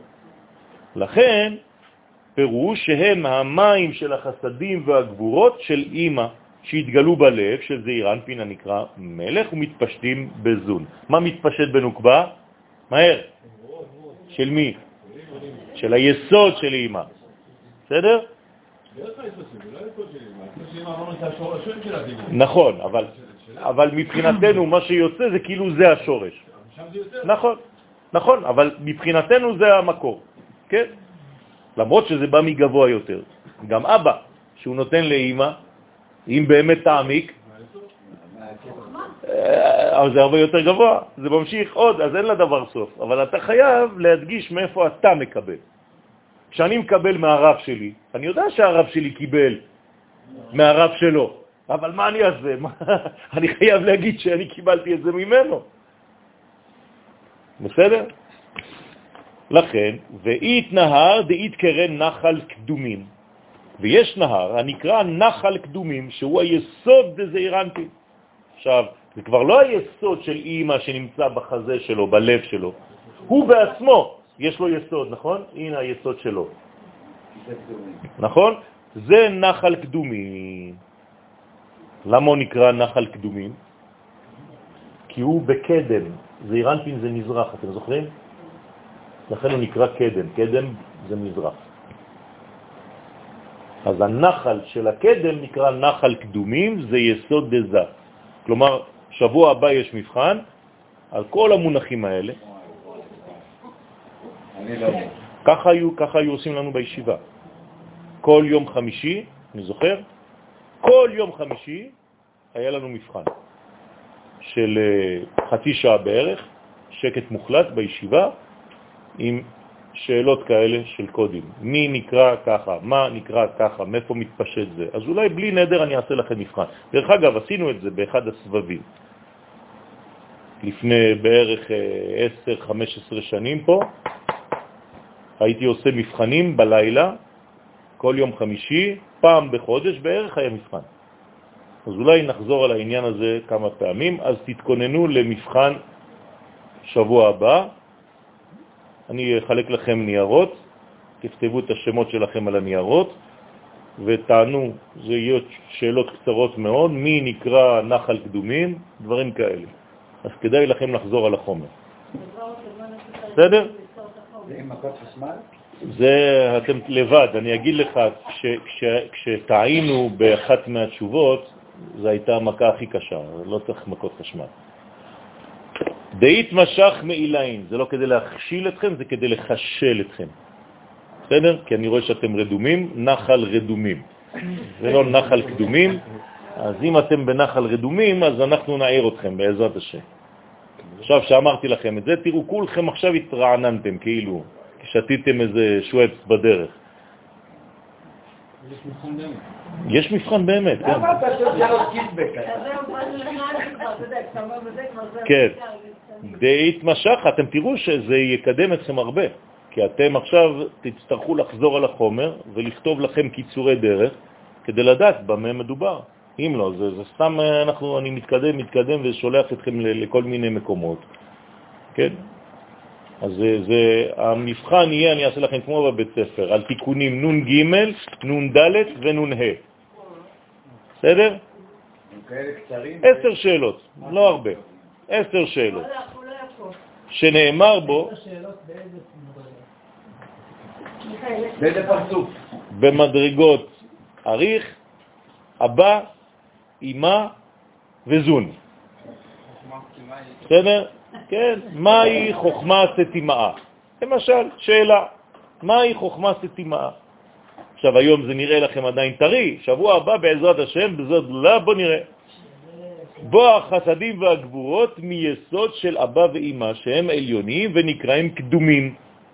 בסדר? ומיני תליין שבעה נערות. יש הרבה הרבה הרבה פרטים קטנים, כן? ומיני תליין שבעה נערות, ומנחל קדומים תלויים שבעה נערות. אז אני יכול לשאול אתכם שאלה למשל, במה תלויים שבעת הנערות, שהם היסודות של שבע ספירות התחתונות דזה? הנה שאלה. אתם צריכים לענות לי, יסודות של אבא ואימא, כי הם קדומים. הם קדומים למה? הם קדומים, ומהנחל של הקדומים האלה תלויים שבעת הנרות, שהם היסודות של שבע הספירות התחתונות בזעיר אנפין. הבנתם? דאיתמר בהון, שנאמר בהם נערות ימחה וכף. אז מי מוחא כפיים? ראיתם פעם נהר שמוחא כפיים, ולא רק אחד, מלא, נהרות ימחה וכף. כשנמשכים החסדים והגבורות בהם, אז הם שמחים, אז הם מוחאים כפיים. כלומר, הצלחנו להעביר דרכנו את החסדים ואת הגבורות. אז אנחנו מוחאים כפיים. למה מוחאים כפיים עכשיו, הבנתם? לא, לא, כי זה חסדים וגבורות שנפגשים. ברגע שהם נפגשים והם עוברים דרכך, זה נקרא מחיית כפיים. בוודאי, זה זיווגים. לא שמעתם פעם באמצע המידות אנשים שעושים ככה? מה, מה הם עושים? שיהיו בריאים? מה, חולי רוח? כן? לא, לא, הברסלבים עושים את זה הרבה. כי, כי רבי נחמן אומר שזה בדיוק מה שצריך כאילו להעביר את החסדים ואת הגבורות. לפעמים אתה יוצא קצת מה, מהכישרון, ה... כן, בעיה של קשב וריכוז. אז יחד הרים ירננו. עכשיו, זה, הנערות מוחאים כפיים. אז אני יכול לשאול אתכם שאלה, מי מוחא כפיים? אתם צריכים להגיד, נערות ימחה וכף. זו התשובה. ומי מרנן? ההרים. יחד הרים ירננו. פירוש, גם החסד, גבורה, התפארת, הנקראים הרים. אז אני אשאל אתכם, מי נקרא הרים? גם הם ירננו, כשמקבלים את החסדים ואת הגבורות מאבא ואימא. אמרנו שאם הוא מקבל חסדים, היא מקבלת גבורות. כן, עכשיו אנחנו אומרים שהם מקבלים חסדים וגבורות. נכון. הוא, אומרים את זה בלשון של זרימה טוטלית, אבל כשאתה נכנס לפרטים, החסדים הולכים אצלו והגבורות הולכים להתייחס. הוא הוא אחרי זה הרי נותן לה, אז אחרי זה הוא משלים אותה בחסדים, כי חסר לה, יש לה רק גבורות. החסדים והגבורות עברו דרכו, כי שום דבר לא מגיע אצלה, לבד, ישירות, אין דבר כזה. הכל עבר דרכו. אז מה הוא קיבל? יפה. אבל מה הוא נתן לה? את הגבורות. מה הוא ייתן לה? יפה, בזיווג. הבנת? הנה, בנית שאלה.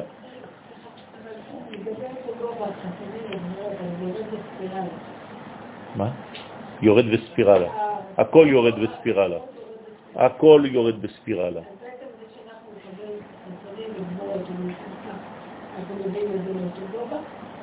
האם בספירלה? נו, אנחנו מבצעים פעולה שלפי הצו, נו. אנחנו יודעים את זה לאותו גובה, ומשם להתפשט. עכשיו, עכשיו עניתי לו. אמרתי שהחסדים והגבורות ניתנים לזה, והוא מעביר את החלק שלה, את הגבורות, ושומר לעצמו בינתיים את החסדים שהוא ייתן לה בזיווג. בסדר? הימין זה החסדים והשמאל זה הגבורות? תמיד. רגע, אז אם הוא נותן גם את הגבורות למלכות ואחרי זה הוא נותן לה גם את החסדים, אז מי נשאר? אתה חושב, אתה חושב שכשאתה נותן משהו, לא נשאר לך? אז אני, זאת אומרת, שאני מעביר שיעור פה, אני חוזר, אני ריק בבית. עניתי לך? אוקיי. אל תדאג, אתה יכול להמשיך, יישאר לך, כי אתה בעצם ממשיך מה שלא שלך. זה לא בקבוק של קוקה קולה שאתה ממלא חמש כוסות ונגמר הבקבוק. בסדר? ואית נהר דאית קרא נהר דינור, ויש עוד נהר שנקרא נהר דינור, מסיטרה דסמלה, ויש נהר שהוא היסוד של האימא, הנקרא נהר של אש. מי נקרא נהר האש? מצד הגבורות שבשמאל. של מי? יפה. אתה רואה, עכשיו אתה ממש ב-precision, בדיוק. רוצה לומר, כשהיסוד דאימא, דרך אגב, ככה מגיעים לקבלה אמיתית. זאת קבלה אמיתית, מקובל אמיתי, יודע את הדברים האלה בפרוטרוט. כן, אתה יכול לשאול אותו מה שאתה רוצה, הוא מיד טק, טק, טק, טק, טק, טק, יודע את הדברים האלה. רוצה לומר שהיסוד דאימא משפיע רק גבורות, או מוכין דקטנות לזון, כי זה אותו דבר, גבורות זה מוכין דקטנות, זה שמות אלוהים, אז כשהוא נותן לה, כשהיסוד של אימא משפיע רק את הדברים האלה לזכר ונקבה, הוא נקרא נהר של אש. כלומר, נהר של אש זה פחות מנהר של מים. כי נהר של מים לא נותן רק גבורות, הוא נותן גם חסדים. למה? יש מה יש? אמרנו שהחסדים ניתנו על ידי הביאה, בזמן הביאה. לא, לא, לא, לא, לא, לא, אנחנו מדברים עכשיו על מדרגה של אימא. הביאה זה היה בין זה לנוקבה דזה. לא להתבלבל. מפני שאז מתפשטות הגבורות בזה, לא בזיווג, מתפשטות לפני החסדים. אין זיווג בין האימא לבן שלה, חס וחלילה. יש השפעה. רק בין הזכר לנקבה יש זיווג. מי שמזדבג עם אימא שלו, החלט אל בניין, נגמר העולם. כן, נכון. אז תחזרו לעולם בריא, נורמלי, כן? ופה אנחנו מבינים את הדברים. כלומר, אתם יכולים אפילו להבין את הקבלה מתוך העולם שלנו. כלומר, אם קורה לכם למשל להתבלבל ולחשוב דבר כזה למשל, אתה אומר, רגע, זה הגיוני? אין דבר כזה. דאית מרבה, שאז נאמר ביסוד של אימה, נהר דינור, נגד ונפק מן קדמוה. נהר של אש נמשך ויוצא מלפני הקדוש ברוך הוא שהוא אימה. בסדר? בגלל שזה גבורות זה נקרא נהר דינור. כן? כמו זיקוקים דינור. הוא ממשיך ואומר, ונהר... אם אין מה? אם אין חסדים. כי אימא משפיעה, היא מורידה קודם כל כלים, היא רוצה לבנות כלים. איפה היא תשפיע חסדים? על מה? אתה רוצה שירד זרע מאימא לאן? אם אין כלים לפני זה שיכולים להכיל את הדברים, מה? זה מה שרצה משה לעשות. משה רצה להגיד לבצלאל, תבנה, תבנה את הכלים. הוא אומר לו בצלאל, אבל מה אתה, מה אתה עוזר, אומר לי, לבנות כלים? איפה נשים אותם? אז מה הוא אומר לו? כן, אז מה הוא אומר לו, משה? אה, אני רואה שאתה בצלאל. זאת אומרת, אתה צודק. אז למה משה לא עשה את זה? מה, משה לא הבין מה שבצלאל הבין? לא. לא. כי הוא לא בעולם הזה בכלל. של הכלים? בוודאי, משה הוא באורות. קשה לו עם הכלים. למה אומרים חכמים בכל מקום, התקשה משה לעשות את המנורה, התקשה משה לעשות, למה הוא לא יכול לעשות את הדברים האלה? היה לו גיוס שרירים, הוא התקשה.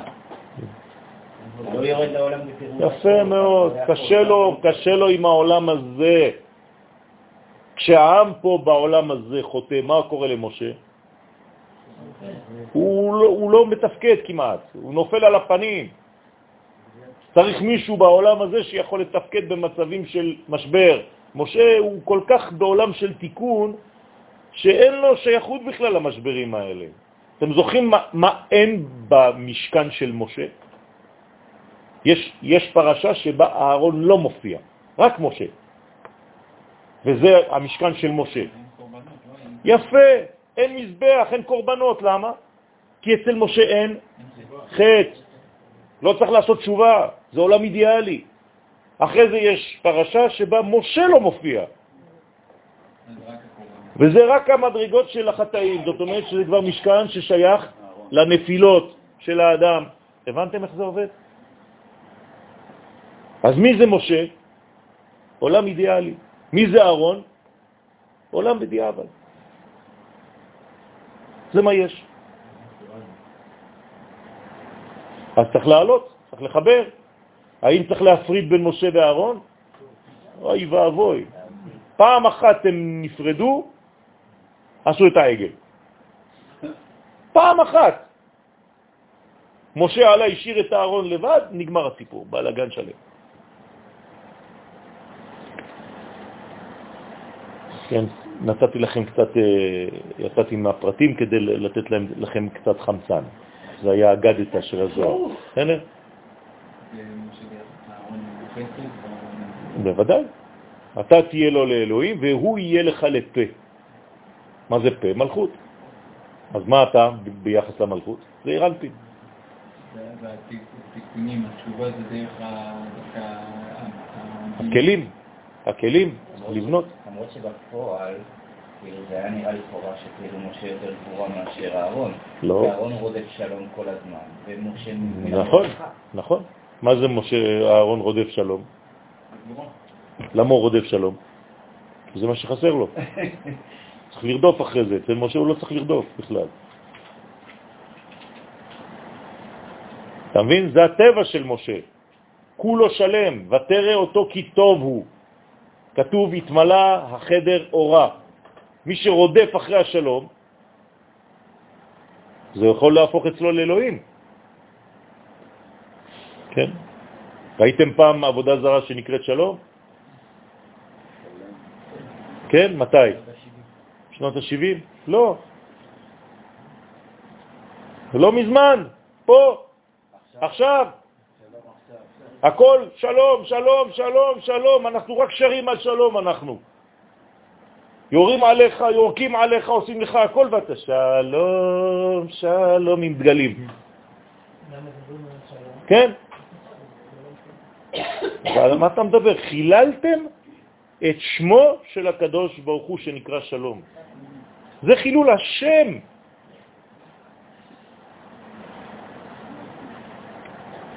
קורבנות השלום, תהליך השלום, הכל זה הקורבנות של השלום. תשימו לב למינוחים. אני מקריב, אני מוכן להקריב בני אדם בשביל השלום. זה קורבנות של שלום. זה כאילו לתת למולך. הוא ממשיך ואומר, ונהר בכל אתר יהובב. כל פעם שאתה מדבר על נהר, זה מתייחס לאיזו אות? ו'. למה? כי זה זורם. הנה אחת מהשאלות, יכול להיות. ונהר בכל מקום, דהיינו היסוד, לא לשכוח שהיסודות נקראים נהר, נכון? של כל פרצוף ופרצוף הוא סוד אות ו' של אותו פרצוף. על שם המשכת החסדים והגבורות דרכם מלמעלה למטה. ואומר עוד, כי מסיטרא דאבא ואימא יקרה נחל קדומים. מצד אבא ואימא נקרא היסוד של זעירנפין נחל קדומים. אבל מסיטרא דעדן אילאה יתמר ב, אבל מצד עדן העליון, הראשון, שזה החוכמה של אריך. תראו כמה כבר עברו רק רבע שעה, כבר אה, מתחיל להישכח. מה יהיה שבוע הבא? נאמר, ונחל עדניך תשכם. רוצה לומר, מן השפע של החסדים שנמשכים מהעדן העליון, אתה משקה את הזון, ומסתרה דימינה מצד התפשטות החסדים שבימין של הדעת, הנמשכים ליסוד של זעיר אנפין, יתקרא נהר פלגב. זה כבר נהר פלגב. נקרא זעיר אנפין נהר פלגב. כי החס... נכון? כי החסדים מתפלגים ומתחלקים למה? לחסד, גבורה, תפארת, נצח והוד של עצמו. ומצד השמאל, מצד התפשטות הגבורות שבשמאל, הדת נמשכים ליסוד דזה, יתקרא נהר דינור, נקרא זעירנפי נהר של אש. אתם רואים, יש לכם פה סיכום כמעט. והם בחינות אש. ומיני תליה שיטין ענפין דנורה, דהתקראו שישים גיבורים מן הגבורות שביסוד דזעירנפין, תלויים שישים ענפים, נכון? של מלאכי אש הנקראים שישים גיבורים. לכן הם נקראים שישים גיבורים. מה הם עושים אותם שישים גיבורים? על מי הם שומרים? מה? על שלמה? על המיטה של שלמה. הנה מיטתו של שלמה, 60 גיבורים סביב לה, לא סביב לו. מי זה המיטה של שלמה? המלכות של שלמה. הם מגנים על המלכות של שלמה. למה 60 גיבורים? איך קוראים למלכות הזאת של שלמה? משהו של אשתו. זה דוד, נכון? דוד זה המלכות. שלמה הוא בן דוד. כלומר, כשאתה אומר משיח בן דוד, איך קוראים לו? שלמה. נכון? אז אם אתה מגן למלכות, אתה מגן דוד. כמה שפיצים יש במגן? שש. אחד, שתיים, שלוש, ארבע, חמש, שש, לכן הם שישים, כל אחד בלול מעשר, שישים גיבורים סביב למגנים לדוד. מגיבורי ישראל. מה יש להם? כולם אחוזי חרב, מלומדי מלחמה. לא מפחדים. איש חרבו על ירחו מפחד בלילות, מהגלות, שבגלות אין לנו מלכות. אז צריך לשמור על המינימום במשך אלפיים שנה. כאילו, השמירה היא על האמצע? על המלכות. המלכות היא לא האמצע, היא האמצע אבל היא נוטה לשמאל. שביב. שביב זה חייב להיות משהו באמצע. בסדר, ביחס לגיבורים האלה. כן. אבל היא בעצמה נוטה, יש לה נטייה לשמאל. היא חייבת, אם לא, זה לא גבורות. למה אנחנו לא מבינים את זה מדרגה אחרת. יש גם מגן דוד ויש גם מגן אברהם. אם אני לא מגן על הבסיס של העולם הזה, שהוא החסד, אני לא אגיע אף פעם למלכות. לכן אני חייב להגן על אברהם כדי להגיע למגן דוד. יש עוד מגנים? בוודאי שיש עוד מגנים. יש מלא מגנים. מה זה מגן? זה מלאכים, מיכאל, גבריאל ונוריאל.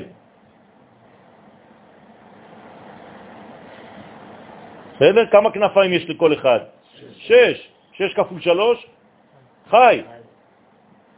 זה, זה סודות, זה מלא דברים. לכן היהודים בצפון אפריקה בשבת היו עושים אוכל שנקרא מגנה. כדי להגן על המלכוס, מגן ה'. הם לא יודעים את זה, אבל זה, זה עבר מאימא לזה, וזה זה תמיד בצורה של עיגול. אצל אשכנזים זה נקרא כעיגול, קוגל, כאוגל, כעיגול, קוגל, קיגל, לא חשוב איך אומרים את זה, אבל זה כעיגול בעברית.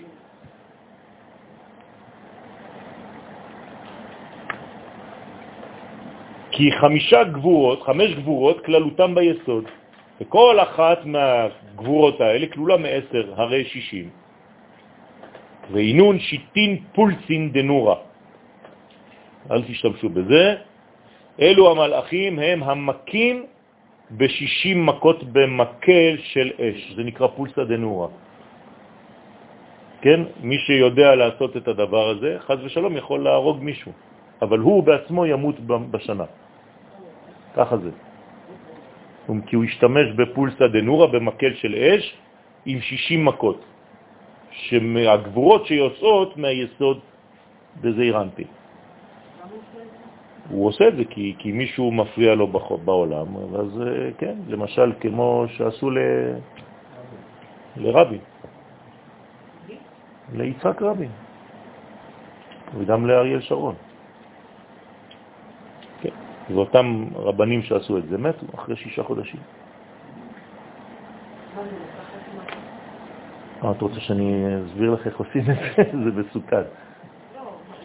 משתמשים בכוחות של הגבורות שיוצאים מזעיר אנפין ובונים מזה מקל של אש, כן?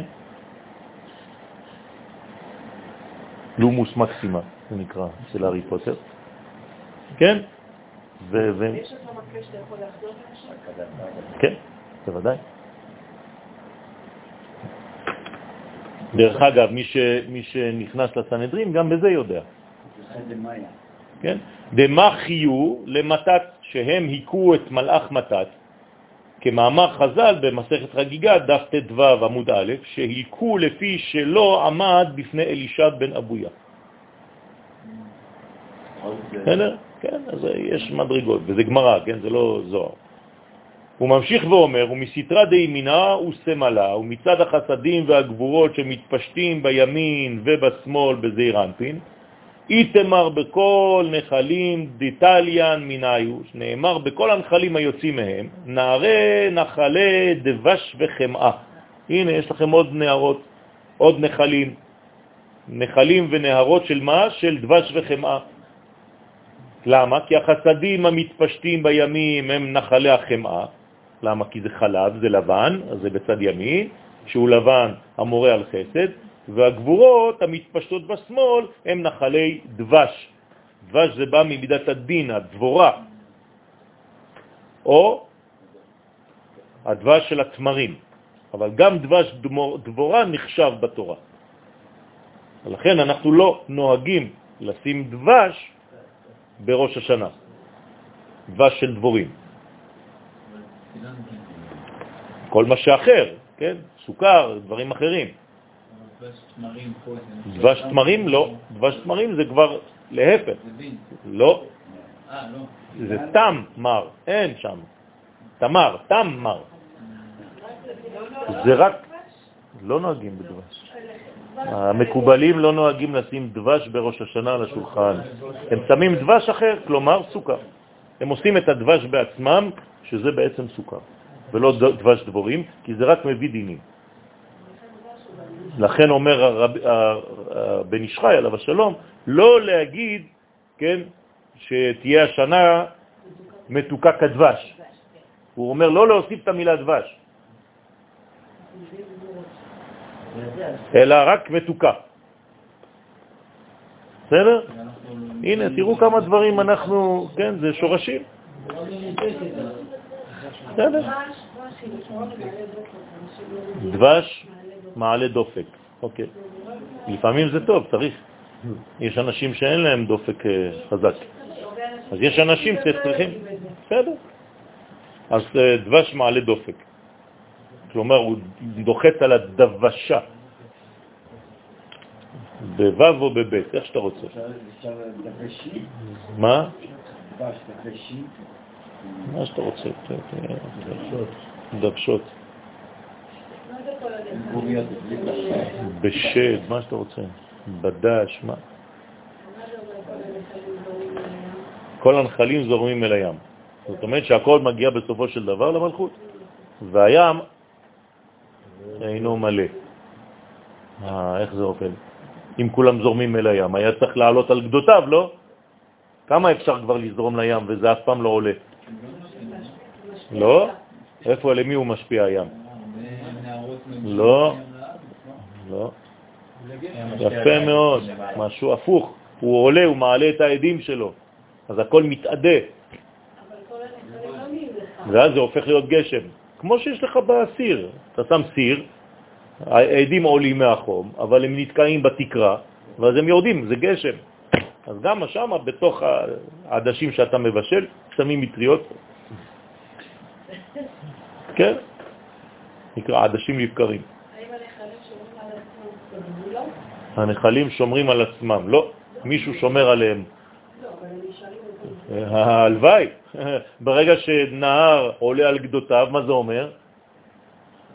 שעם ישראל, כן, אז ושלום, צון עמי לא יתנהג יפה, זה צונמי, צון עמי. צון מראיתי.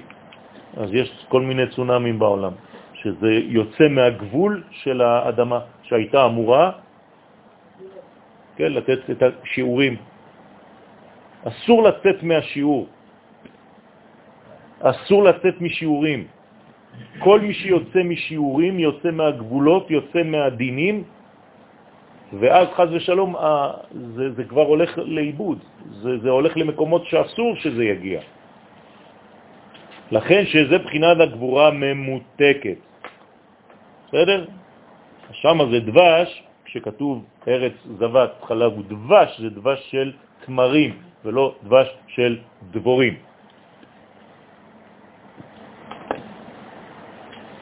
אבל צריך לשמור על הדבורים, זה גם חשוב. עוד מעט אין דבורים בעולם. זה הפרת כל היקום, כל האיזון של היקום היום אין דבורים בעולם כמעט. זה הולך ונעלם. אז עכשיו בונים על גגות הבניינים כל מיני כברות. מגדלים עכשיו בחזרה כי, כי העולם אה, מתחיל לאבד את, ה, את הדבורים שלו.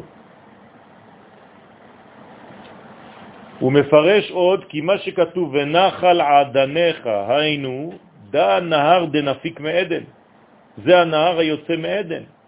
רוצה לומר, נהר הוא היסוד של עתיק יומין. זה היום פגשנו בו בפעם הראשונה. יותר גבוה מעתיק, מעריך, של עתיק יומין. אז אתם רואים שיש גם שם נהר, היוצא ומתפשט מהעתיק עצמו שנקרא עדן, והוא מסתיים בחזה דמי? דאריך, כמו שראינו פה שאימא מסתיימת בחזה של זה, אותו דבר במדרגות העליונות, החזה של אריך, מה יש בו? עתיק, היסוד דעתיק. ושם מתגלים החסדים והגבורות של עתיק. והם מתפשטים באריך אנפין. אז כבר לאריך אנפין קראנו, אין. אז מה זה עתיק? למה קוראים לו עתיק דרך אגב? כי הוא מעתיק, הוא נעתק ממי? מהמדרגה עוד יותר גבוהה שנקראת אדם קדמון. וואי, וואי, וואי, וואי, וואי, זה גבוה מאוד. לא אדם, אדם קדמון עם אבו עגילה וסלעים שיוצא מהמערות, כן? אדם קדמון זה עולם. כן, לצורך תיקוני אבא ואימא, כל זה לצורך התיקונים של אבא ואימא וזכר ונקבה. מה זה אבו הגילה שהצחיק אותך? ראית אותו, דמיינת אותו.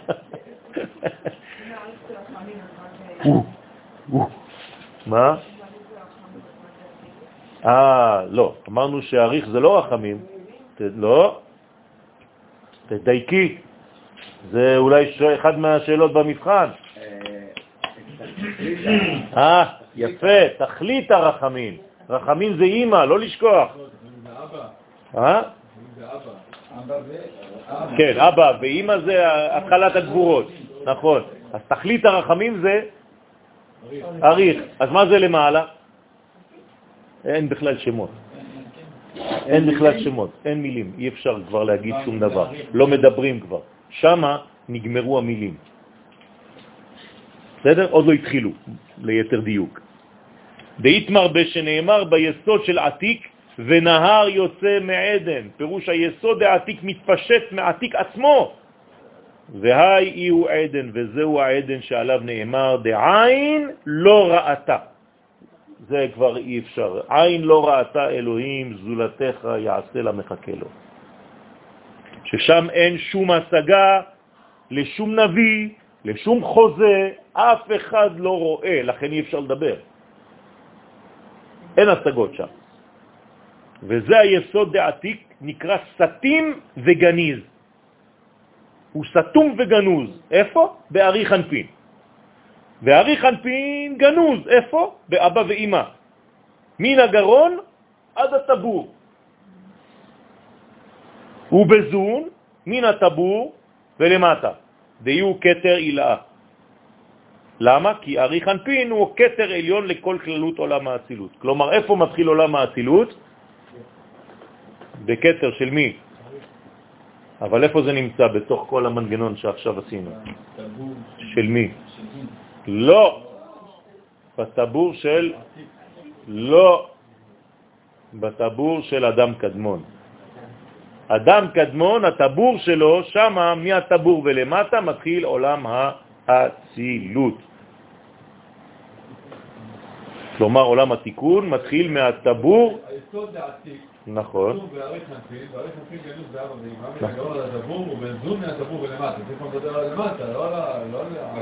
לא זה על אדם קדמון כל זה. כן, של, אבל יסוד העתיק של מי? היסוד העתיק זה באדם קדמון כבר, נכון? זאת אומרת, היסוד העתיק, מי זה? איפה זה העתיק אמרנו? באדם קדמון. אז היסוד שלו מהטבור ולמטה מתחיל אריך, אבא, אמא, וכל העולמות אחרי זה, זה רק הצילות, אחרי זה, כן, ככה זה לא מצוין. הוא לא מביא, הוא לא מביא את זה פה. לא. זה אצילות, בריאה, אצילות, סליחה, אצילות, בריאה, יצירה ועשייה. בערך בגודל הזה, ככה מציירים את זה חכמי הקבלה. כלומר, אם אצילות זה ככה, בריאה זה ככה, יצירה, עשייה. משהו כזה. כן, כל הגלגלים. בסדר, אנחנו רחוקים, רחוקים, רחוקים. ומה שאנחנו עכשיו עוסקים, איך זה נקרא התורה הזאת? תורת האצילות, רבותיי. אנחנו בגלגל הגדול הזה. לכן זה כל כך, אה, זה לא פשוט. יש אנשים שקשה להם עם זה, קשה להם מאוד. קשה מאוד מאוד מאוד. כן? הם אפילו באים וסותרים את זה מה, מהשורש. הם אומרים שרבי שמעון בר יוחאי בכלל לא כתב את זה, זה לא שלו. אז מה כן שלו? סתם המצאה של מישהו שכתב, סתם בא לו ככה, יצא, הם לא יודעים איפה זה בא, אבל זה לא של רבי שמעון בר יוחאי. לא כתוב בשום מקום, לא כתוב בשום זה. טוענים ככה, יש הרבה אנשים שטוענים ככה, שהזוהר בכלל לא משוייך לרבי שמעון בר יוחאי, שזה סתם נמצא על ידי רבי משה דוליאון במאה ה-13, ואז זה יצא מכל מיני סתם... נכון, זה, זה ממש מעל. זה לא בשכל בכלל. כן, אז לכן זה, זה לא פשוט.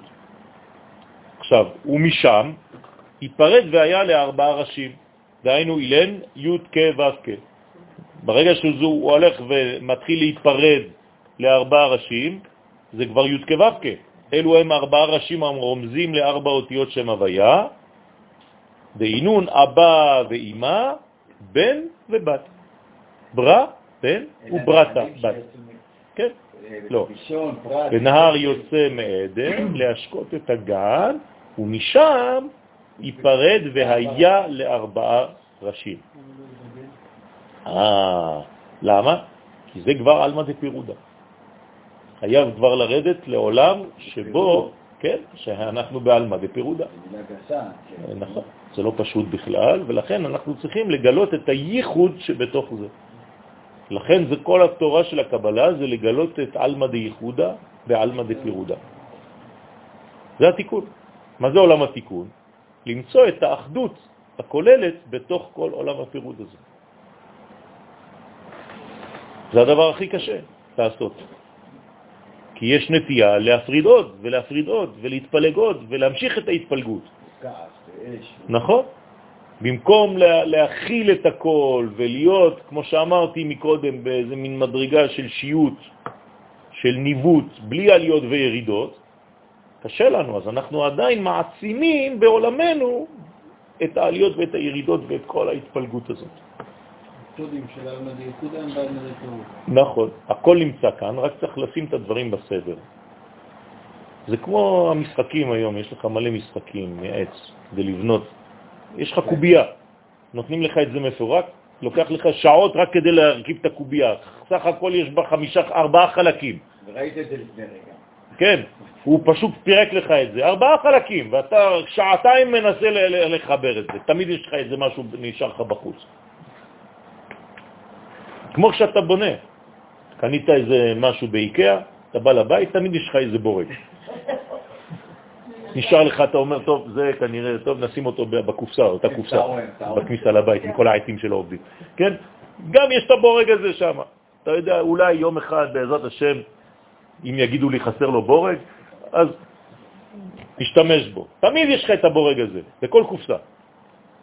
אתה לא יודע מאיפה הוא הגיע, הוא שם, כנראה שכחתי איזה חתיכה באיזשהו מקום, לא בניתי, בניתי הפוך, לא יודע איפה, יש עוד משהו. אנחנו מכירים את זה. נכון. בכלל, מדברים איתך בשפה ברוכפנות. ככה קוראים לארון. אתה לא יודע למה, הם לא יכולים להגיד שמות, אה, זה, כן. זה בא מהסקנדינבים שם, יש להם כל מיני פריכנפנף, זה שמות כאלה, יש לך תמיד בורג. אז הם סוד אבא ואימא, אינון אבא ואימא, ברא וברתה. גם מחלקים לך שם את הסנטימטר הזה מהנייר. זה מתחיל להיות מחלה, אתה מתחיל למדוד כל דבר, סתם. נהיית מודד. בכל החללים שם של החנות אתה מתחיל להיות מודד. נהיית משוגע. עפרונות, במקום לקחת אחד אתה לוקח עשר, שיהיה לך עוד בקופסה גם כן בכניסה לבית. יש לנו מלא שריטות כאלה, אבל לא חשוב. שהם סוד אבא ואימא, לפחות אתם צוחקים קצת, זה טוב. ובן ובת שהם זון, כי האריך אנפי נרמז רק בקוצו של י' ואבא נרמז באות י' עצמה ואימא באות ה' וזעיר אנפין באות ו' והנוקבה בה' האחרונה והם מלבישים את אריך אנפין כנזכר. תסתכלו את הי' כו' כבאלף הזאת, כן? אז ככה זה בנוי, המוחין למעלה, י' ולמטה ו' בסדר? זה השתקפות. אז בואו נסיים עם זה. תא חזי, בואו ראה, קרקפתא דא', כן, הגוף של הארי חנפין, שהוא צורת א', כגב נדע, באופן זה, כי אות א' רומזת על ארי חנפין, לכן קוראים לה א', היא אלופו של עולם, זה אריך, זה המדרגה הגבוהה ביותר. כי הוא פרצוף הראשון בעולם האצילות, לכן גם האצילות מתחילה באות א', ואריך מתחיל באות א', ואנוכי מתחיל באות א'. ארבע ציטרין דילה בהון הווה י' כ' ו' כ'. בארבע צדדים של האלף יש את השם הזה, חייב שיהיה י' כ' ו' כ'.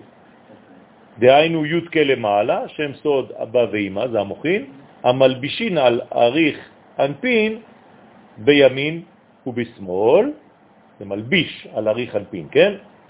כלומר, ארי אלפין יותר פנימי לזה. מן הגרון עד הטבור ואותיות ו"ק שהם זון, שהם למטה. על מי הם מלבישים? על אבא ואמא. אני חוזר, אני שואל אתכם שאלה, תרימו את העיניים שלכם. על מה מלביש אבא ואמא? אה? על אריך. על מה מלבישים זון? על אבא ואמא, בסדר? מן הטיבור ולמטה, מן הטבור ולמטה. זעירן פין בפנים ונוקבה באחור. הוא חד ושמה אחד, כן? אריך אנפין הוא אחד, ושמו, מי זה שמו עכשיו? דלת הפרצופים המלבישים עליו, הם נעשים עמו באחדות אחת. אדוני אחד ושמו אחד. כן, האחד זה בנוי מארבע. ועל ארי חנפי נאמר אין, כי הוא אין עוד מלבדו. זה נקרא אין עוד מלבדו. אמרתי לכם שהוא נקרא אין לפני החוכמה, לפני היש. לכן כשאנחנו אומרים אין עוד מלבדו, מדברים על המדרגה הזאת, אריך. אין עוד מלבדו, כי רק אריך אנפין מה קורה לו? הוא מבריח. מה זה מבריח? מקשר, מחבר, מראש האצילות עד סוף האצילות. זה הבריח התיכון, המבריח מן הקצה אל הקצה. כלומר, הוא הנשמה של הכל. של כל העמודים. בתוכו זורם גם כן, עוד יותר עמוק, מה? מה, בתוכו? בוודאי. בתוך הבריח? בתוך הבריח הזה יש הוא כמו עצם, בתוכו יש מוח העצם. איך קוראים למדרגה הזאת? עתיק, נכון? עתיק נמצאת בתוך אריך, ואריך נמצא בתוך אבא ואמא, ואבא ואמא נמצאים בתוך זון. זאת אומרת שיש לי בעצם כמו הקפיצים. בבניית המשכן זה... ככה. אתם מכירים את זה? הנה. אה, כמו אנטנה של אוטו, נו.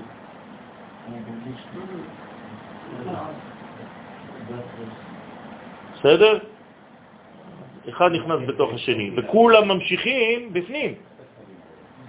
כן, כל אחד, ככל שהוא גבוה יותר, הוא ממשיך עד הסוף. לכן זה בעצם השורש, הנשמה, הלשד, ממשיך מן הקצה עד למטה. אם לא תמצא אותו פה, העולם הזה כבר לא קיים. נעלם. כי זה הנשמה שלו, זה מה שמחיה אותו. כמה מדרגות ש- שאין לנו השגה, עדיין עוברים. תמיד, אבל זה כל כך בתוך החומר פה, שאתה כבר לא רואה אותם.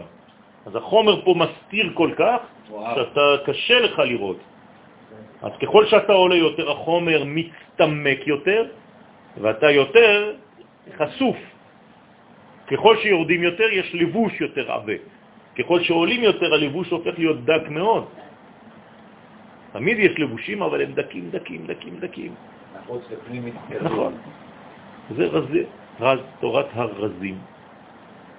זה יש תורת השמנים, ולאט לאט זה תורת הרזים. ברוך אדוני לעולם, אמן ואמן. אפשר שאלה, כן. יכול להגיד שחסדים חסדים וגבורות מתחילים מאבא? חסדים וגבורות מתחילים מאבא. מה זה אומר? שמעל בערים עדיין אין את המציאות. נכון. זה, לכן זה נקרא בעצם אה, שמכל הצדדים זה פנים. שמו, אמרנו ששמו זה המציאות. נכון, זה כבר יותר למטה. נכון, נכון, נכון. נכון.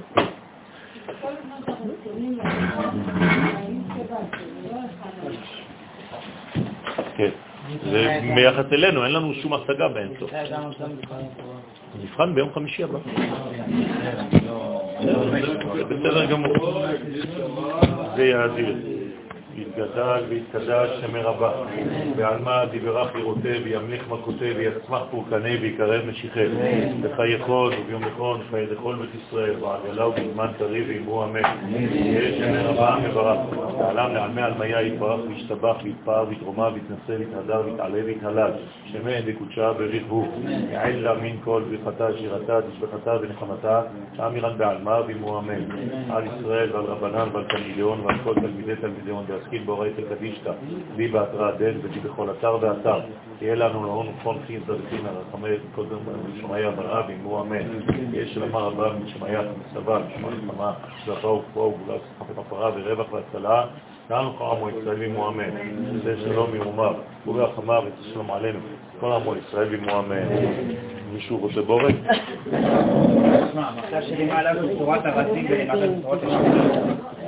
פרדון? Est-ce que vous poser une question Parce que Moi, j'ai- moi j'estimais qu'Interview, c'est du non Malgré, j'ai rêvé de du moment où je descendais. J'ai rêvé, j'attendais. Ok. Donc, com- comment j'ai pu faire mon petit